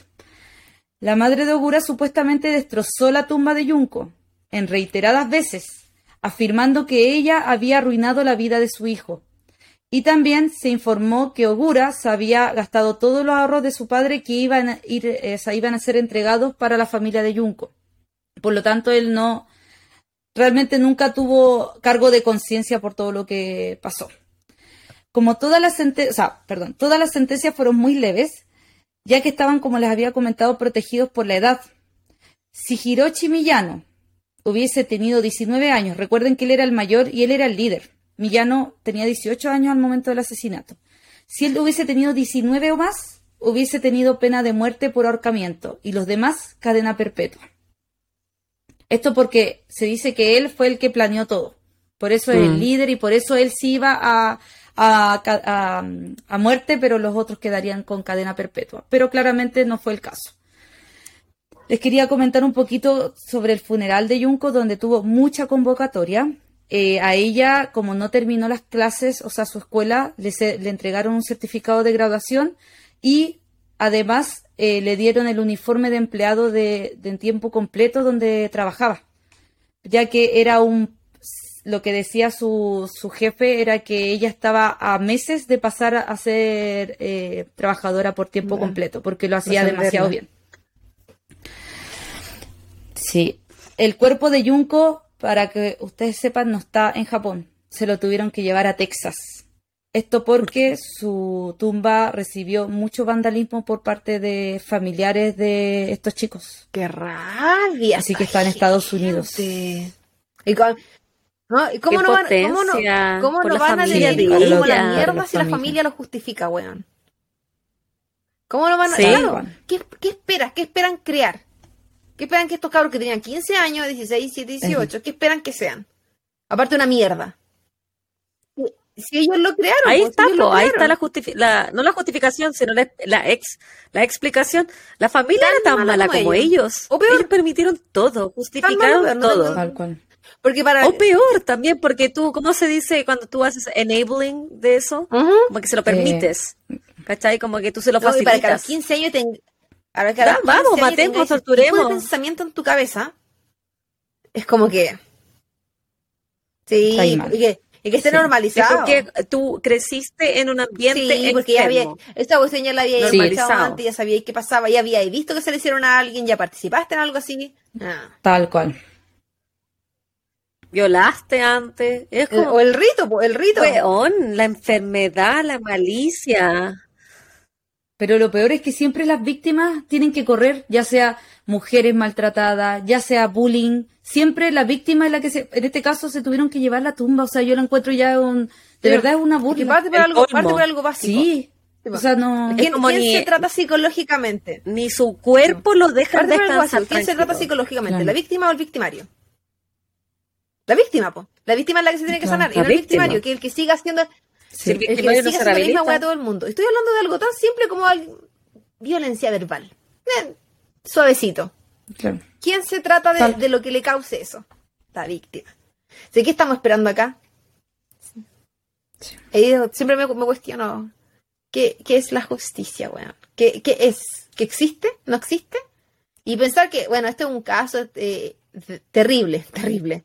Pero Aquí no, no, no po. existió Aquí no existe, claro. pobre familia. Yo no sé si como papá, papá de ella yo hubiese podido sobrevivir a eso. No sé, yo me mato. Digo, yo siempre por el camino más fácil, que me perdone el mundo, yo siempre suicido ante todo. Mi solución. ¿Qué- ¿Por qué? La Su mamá. Se ¿Por mata qué quiero todos los seguir la viviendo con esa tortura en mi corazón de saber lo que le hicieron a mi hija? Tot- Imagínate, yo no, yo no, O sea, la yo mamá no, está con yo tengo hijos. Y yo solo pensar que le hicieron eso a mi hija y de lo que ella podría haber sentido, No. yo siento que no, no podría sobrevivir del dolor. No podría pensar en que hay un mundo en el que yo quiero vivir si es que le hicieron eso a mi hija. No tendría cabeza. Tengo más hijos, probablemente ahí podría resistir. E hija única, ni cagando, ni cagando, que me lleven, donde sea. No. Porque Estoy Es totalmente de acuerdo terrible pensarlo, terrible. Y yo no tengo hijos, cacha. Por eso tampoco, porque no, pues imagínate, me muero mañana. Yo ya me quiero morir todos los días. imagínate, con hijos. No, weón. Cállate, Esta. Claudia, deja de querer morirte. Ya, te- ya empezamos el podcast, tienes que seguir. Que Claro, mira la, mira la información final, que me está dando. ¿Cómo quiero vivir en este mundo? O me dejas Perdón. famosa o nada. Imagínate lo famosa que vaya a ser. Chicas de Podcast True Crime, una se muere. Listo, la otra ya tiene el caso, pero para Mire, sacar hasta libro. Imbécil. Oh, Weona, qué terrible este caso, Nacha. Sí. Te odio. Yo te dije que era peor que todos. Yo creo No que te uno de vamos a los peores. invitar, no No te voy a invitar. Bueno, yo, como dije, yo lo había escuchado, pero en los detalles, las torturas, siento que eso te abre Sí. un dolor más grande. O sea, bueno, la palabra tortura ya te deja un dolor. Ya uno sabe que es terrible porque imagínate lo que puede sentir alguien que es torturado, weón. Pero de ahí a, Sí. A la. Yo a la- sentía a cada cosa. Sentía que sentía diste, cada cosa de lo que ella vivió. A medida que tú relatabas, Oh, sí. yo también las sentía. Tú mencionaste, me las el te- tú imaginaba. mencionaste el tema de los pezones y te lo juro que me lo de que te metan una botella en el ano y se te reviente. No, Sí.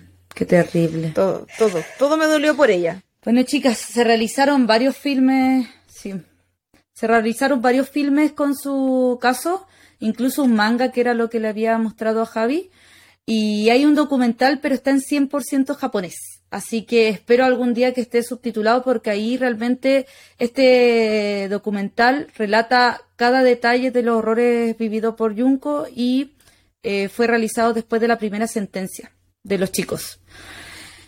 Bueno, y por último me quedo con estas palabras que dijeron las compañeras de Junko en su funeral y parte así.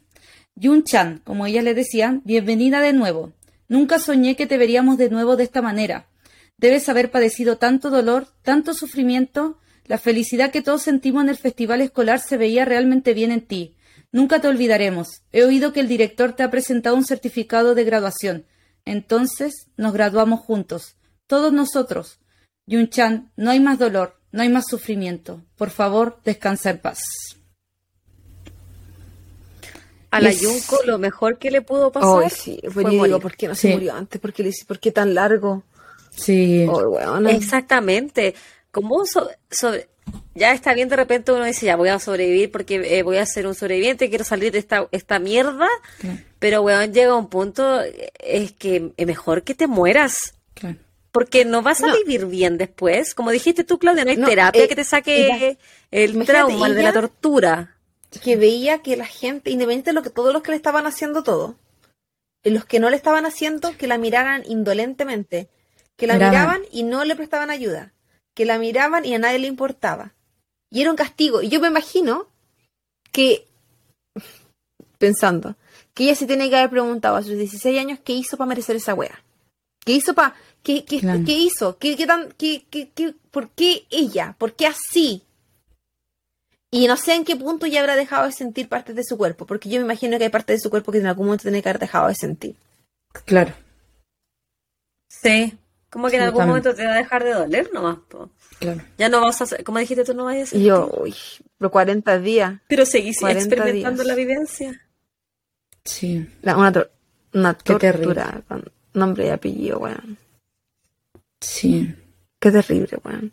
Siempre, siempre he pensado que es lo peor que te Bueno, puede pasar. chicas, este era mi caso, mi primer caso. Sí. No va a haber segundo. Bueno, ¿Por qué espero no que algún día que me vuelvan a No, invitar. estuvo, Claudia, menos mal que no está llorando mientras contaba la tortura. Probablemente. Yo no sé, yo hubiese vomitado mientras leía la- lo que le hicieron. Porque Eh, decía, sí. todo el rato así, La todo el rato así, yo soñé con esto. sí, hablaba. Sí, te veía con pujía total. Sí. Qué terrible. De verdad. Terrible. no. Pero gracias. Eh, Y lo peor es que No. estén libres. O sea, sí, que todo el mundo ve sus fotos, los nombres, o sea, Qué terrible ser su vecino. es como Qué terrible ser yo su no voy a- vecino, weón. Eso. yo no voy a ir a ese lugar. Y yo quería ir a Siempre, me- Japón. siempre he pensado, hay gente no que, que cobra, gente que cobra justicia por sus propias manos. Que nadie lo hiciera. Yo que no estoy de acuerdo con los crímenes, pero a veces sí. Pero a veces pienso que se puede. Que nadie. Pero en Nadie, este caso, Yo lo hubiese nadie hecho sufrir. no, es que ni siquiera menos, sufrir por el sí. bienestar de la sociedad, ándate rápido, chao. Ni siquiera sufrir, no me interesa que, que sufra, que tenga tortura como lo que él hizo. Ándate por el bien de la yo sociedad. creo que igual lo hubiese torturado de alguna siento que no, no podría. Ah, Pero. Oh, qué rabia. Qué rabia el mundo, qué rabia la sociedad, qué rabia todo. Y qué rabia que esto fuera hace no tantos años, son 30 años nomás. Mm. po, 30 años. No estamos No. hablando hace, hace 100. sí. O sea, cuando estábamos En el 89. 1989, sí. Todavía no nací. Estamos. Yo ya había nacido. En noviembre del. Yo sí. No, pues yo no. ¿Ustedes? Yo no? sí. Sí, la Javi Yo también. sí. Bueno, yo soy mayor que tú. 1989. Ya, pues yo nací Sí, po, como tres meses nosotros dos antes que tú, po. po. Ay, Pero ¿y la del ¿De 90. qué año es la Claudia? No, del 90. Sí, Una bebita. Era la cara.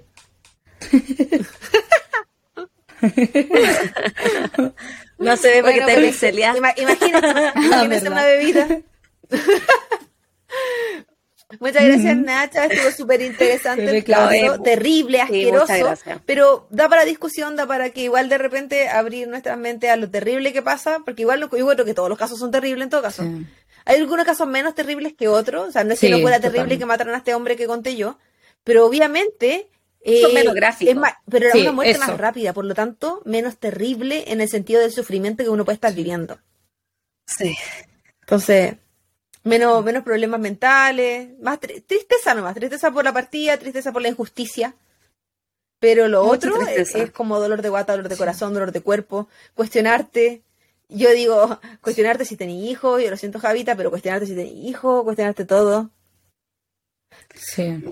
Muchas gracias, pero, Pero en tarde para mí. Quiero, pens- Pero- quiero pensar que quiero pensar, Sí. quiero pensar que Homeschooling te va a salvar. No, Ahora una- que te ahora digo uno esta entiende a wea, Rapunzel. Me voy a sacar el útero. Es curro, súper te normal que alguien te dejen encerrar en un castillo y que nadie te pueda ver. Yo estoy súper de acuerdo el con Grinch. Rapunzel. Eh, Eso. Yo con el Grinch me quedo con mi perro. chao, con- con el ¿verdad? Grinch también, que si son, La son punta todos del egoístas cerro. y una mierda de persona. ¿Por qué tengo que celebrar y hacerme los felices? No, me quedo arriba con él. Estoy súper de acuerdo con el Exacto. Grinch. Mundo de mierda, gente de mierda. ¿Y Japón? Bueno, qué ganas de no ir a Japón. Gente de Jamás. mierda. Sí, Sí. Creo que antes no tenía Eso. ganas, ahora tengo menos. Yo sí tenía ganas Yo porque para comer En general, yo, Sí, mis primos han ido a. Japón. Tengo- Hay algunos que han ido ya más de una vez, de hecho, porque les gustó mucho. Pero eh, esta es la ciudad, ¿cómo era? No era Satima, Sa- Saitama. Saitama. Sa- Saitama, Saitama, es muy bonito, eso es lo peor, pero ni cagando. No, y que la no, No, después de justicia. esto ni cagando. Por último, ¿sabéis que en este lugar pasan, este lugar pasan cosas tema. terribles, pero Sí. la justicia es muy bacán? Ay, no, weón. No pasa esto. No va a pasar. Ni cagando. Me basta con la injusticia de Chile. Si quiero ir a un lugar injusto, me vuelvo a Chile. Si por último ya conozco a la gente. ¿Para qué voy a querer ir a buscar? ¿Para qué quiero un último nuevo habla el lugar idioma. injusto? Eso. No, déjenme tranquila en uno. Qué terrible, weón. Y bueno, Sí. chiquillas, ese fue el episodio especial, segundo episodio especial de Halloween. Muchas gracias, eh, Javi, por tu asistencia. Muchas gracias, Nacha, por tu, por, tu- por tu asistencia, por estar presente. po. Hice nada. Muchas gracias, Nacha, por tu Ah, historia. ah, Muchas gracias, mi Mima, por, también por mi historia. Gracias a ustedes por invitarme. Sí, un gusto. Gracias a Esperamos que ustedes se, por sus eh, repitan nuevos, Sí. eh, nuevos especiales pronto. Vamos a ir viendo con la Javi qué hacemos eh, en el futuro con nuevas cosas. Buena, buena idea bacán, fue bonito, fue entretenido. Eh, esperamos que la gente lo disfrute Sí. tanto como lo disfrutamos nosotros.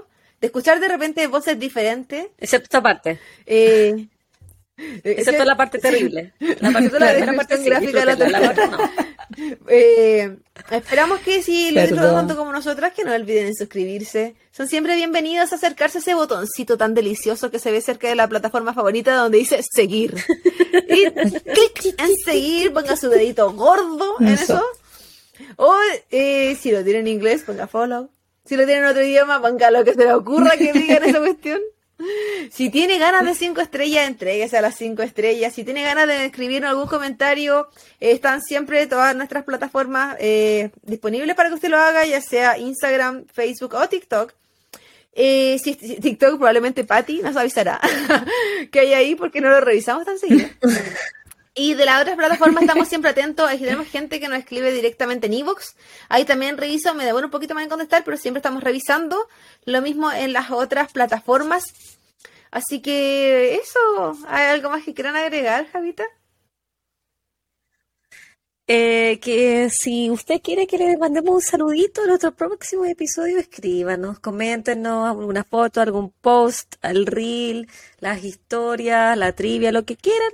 Ustedes coméntenos, eh, mantengamos esta línea comunicativa que va de lado a lado y nosotros les mandamos a ley un saludito si tienen alguna recomendación también nosotros las vamos a anotar así como hicimos recomendaciones el día de hoy si tiene alguna queja la guarda. si tiene si les causó náuseas este episodio si ese es el feedback es positivo entréguelo si el feedback no es positivo Reformúlelo, Guárdeselo. reformúlelo. pero esperamos que les haya gustado no es lo que decimos es cómo lo decimos claro. Así que esperamos que les haya gustado esta semana de Halloween, parte 1 y parte 2, que hicimos algo un poquito distinto, quisimos añadir personas que iban a hacer eh, casos o un poco más misteriosos o un poco más y harto más terribles que nosotras en general con la Claudia tratamos de sí. alejarnos por nuestra Sí, sanidad mental. Y eh, esperamos que lo hayan disfrutado, esperamos que se hayan reído al principio, los primeros 30 minutos, que pucha que nos reímos y después que hayan He terminado vomitando porque de esa manera. Eso es todo lo que quiero decir. Felicidad, un poquito de curiosidad, ¿qué sucede con el mundo real y, el- y la psicología? Y después nos fuimos al vómito directamente. Tenemos un- un- esto fue un journey, esto fue un viaje. Una Sí. montaña rusa Así de que muchas gracias a todos los que se nos vinieron hoy, que nos escuchan durante la semana en cualquier momento. Muchas gracias. Nacha, ¿tenía algo que decir antes que cerremos? ¿Quieres decir algo? Muchas gracias, chiquillas. la tele. Síganla, sigan. hola, hola. No. Sigan a las chiquillas, la verdad es que hacen muy buena, muy buena comedia. Pero Muy buenos primeros 30 Uy, minutos. Yo soy una oyente, así que feliz de participar acá. La verdad es que todos deberíamos escucharlas un poquito porque nos hacen un ratito más feliz Ah. en el día. Ah. Así que síganlas. Así que muchas gracias y cuídense Nos mucho. Un abrazo pronto. grande. Sí. Chau, chau, Ciao. Bye bye.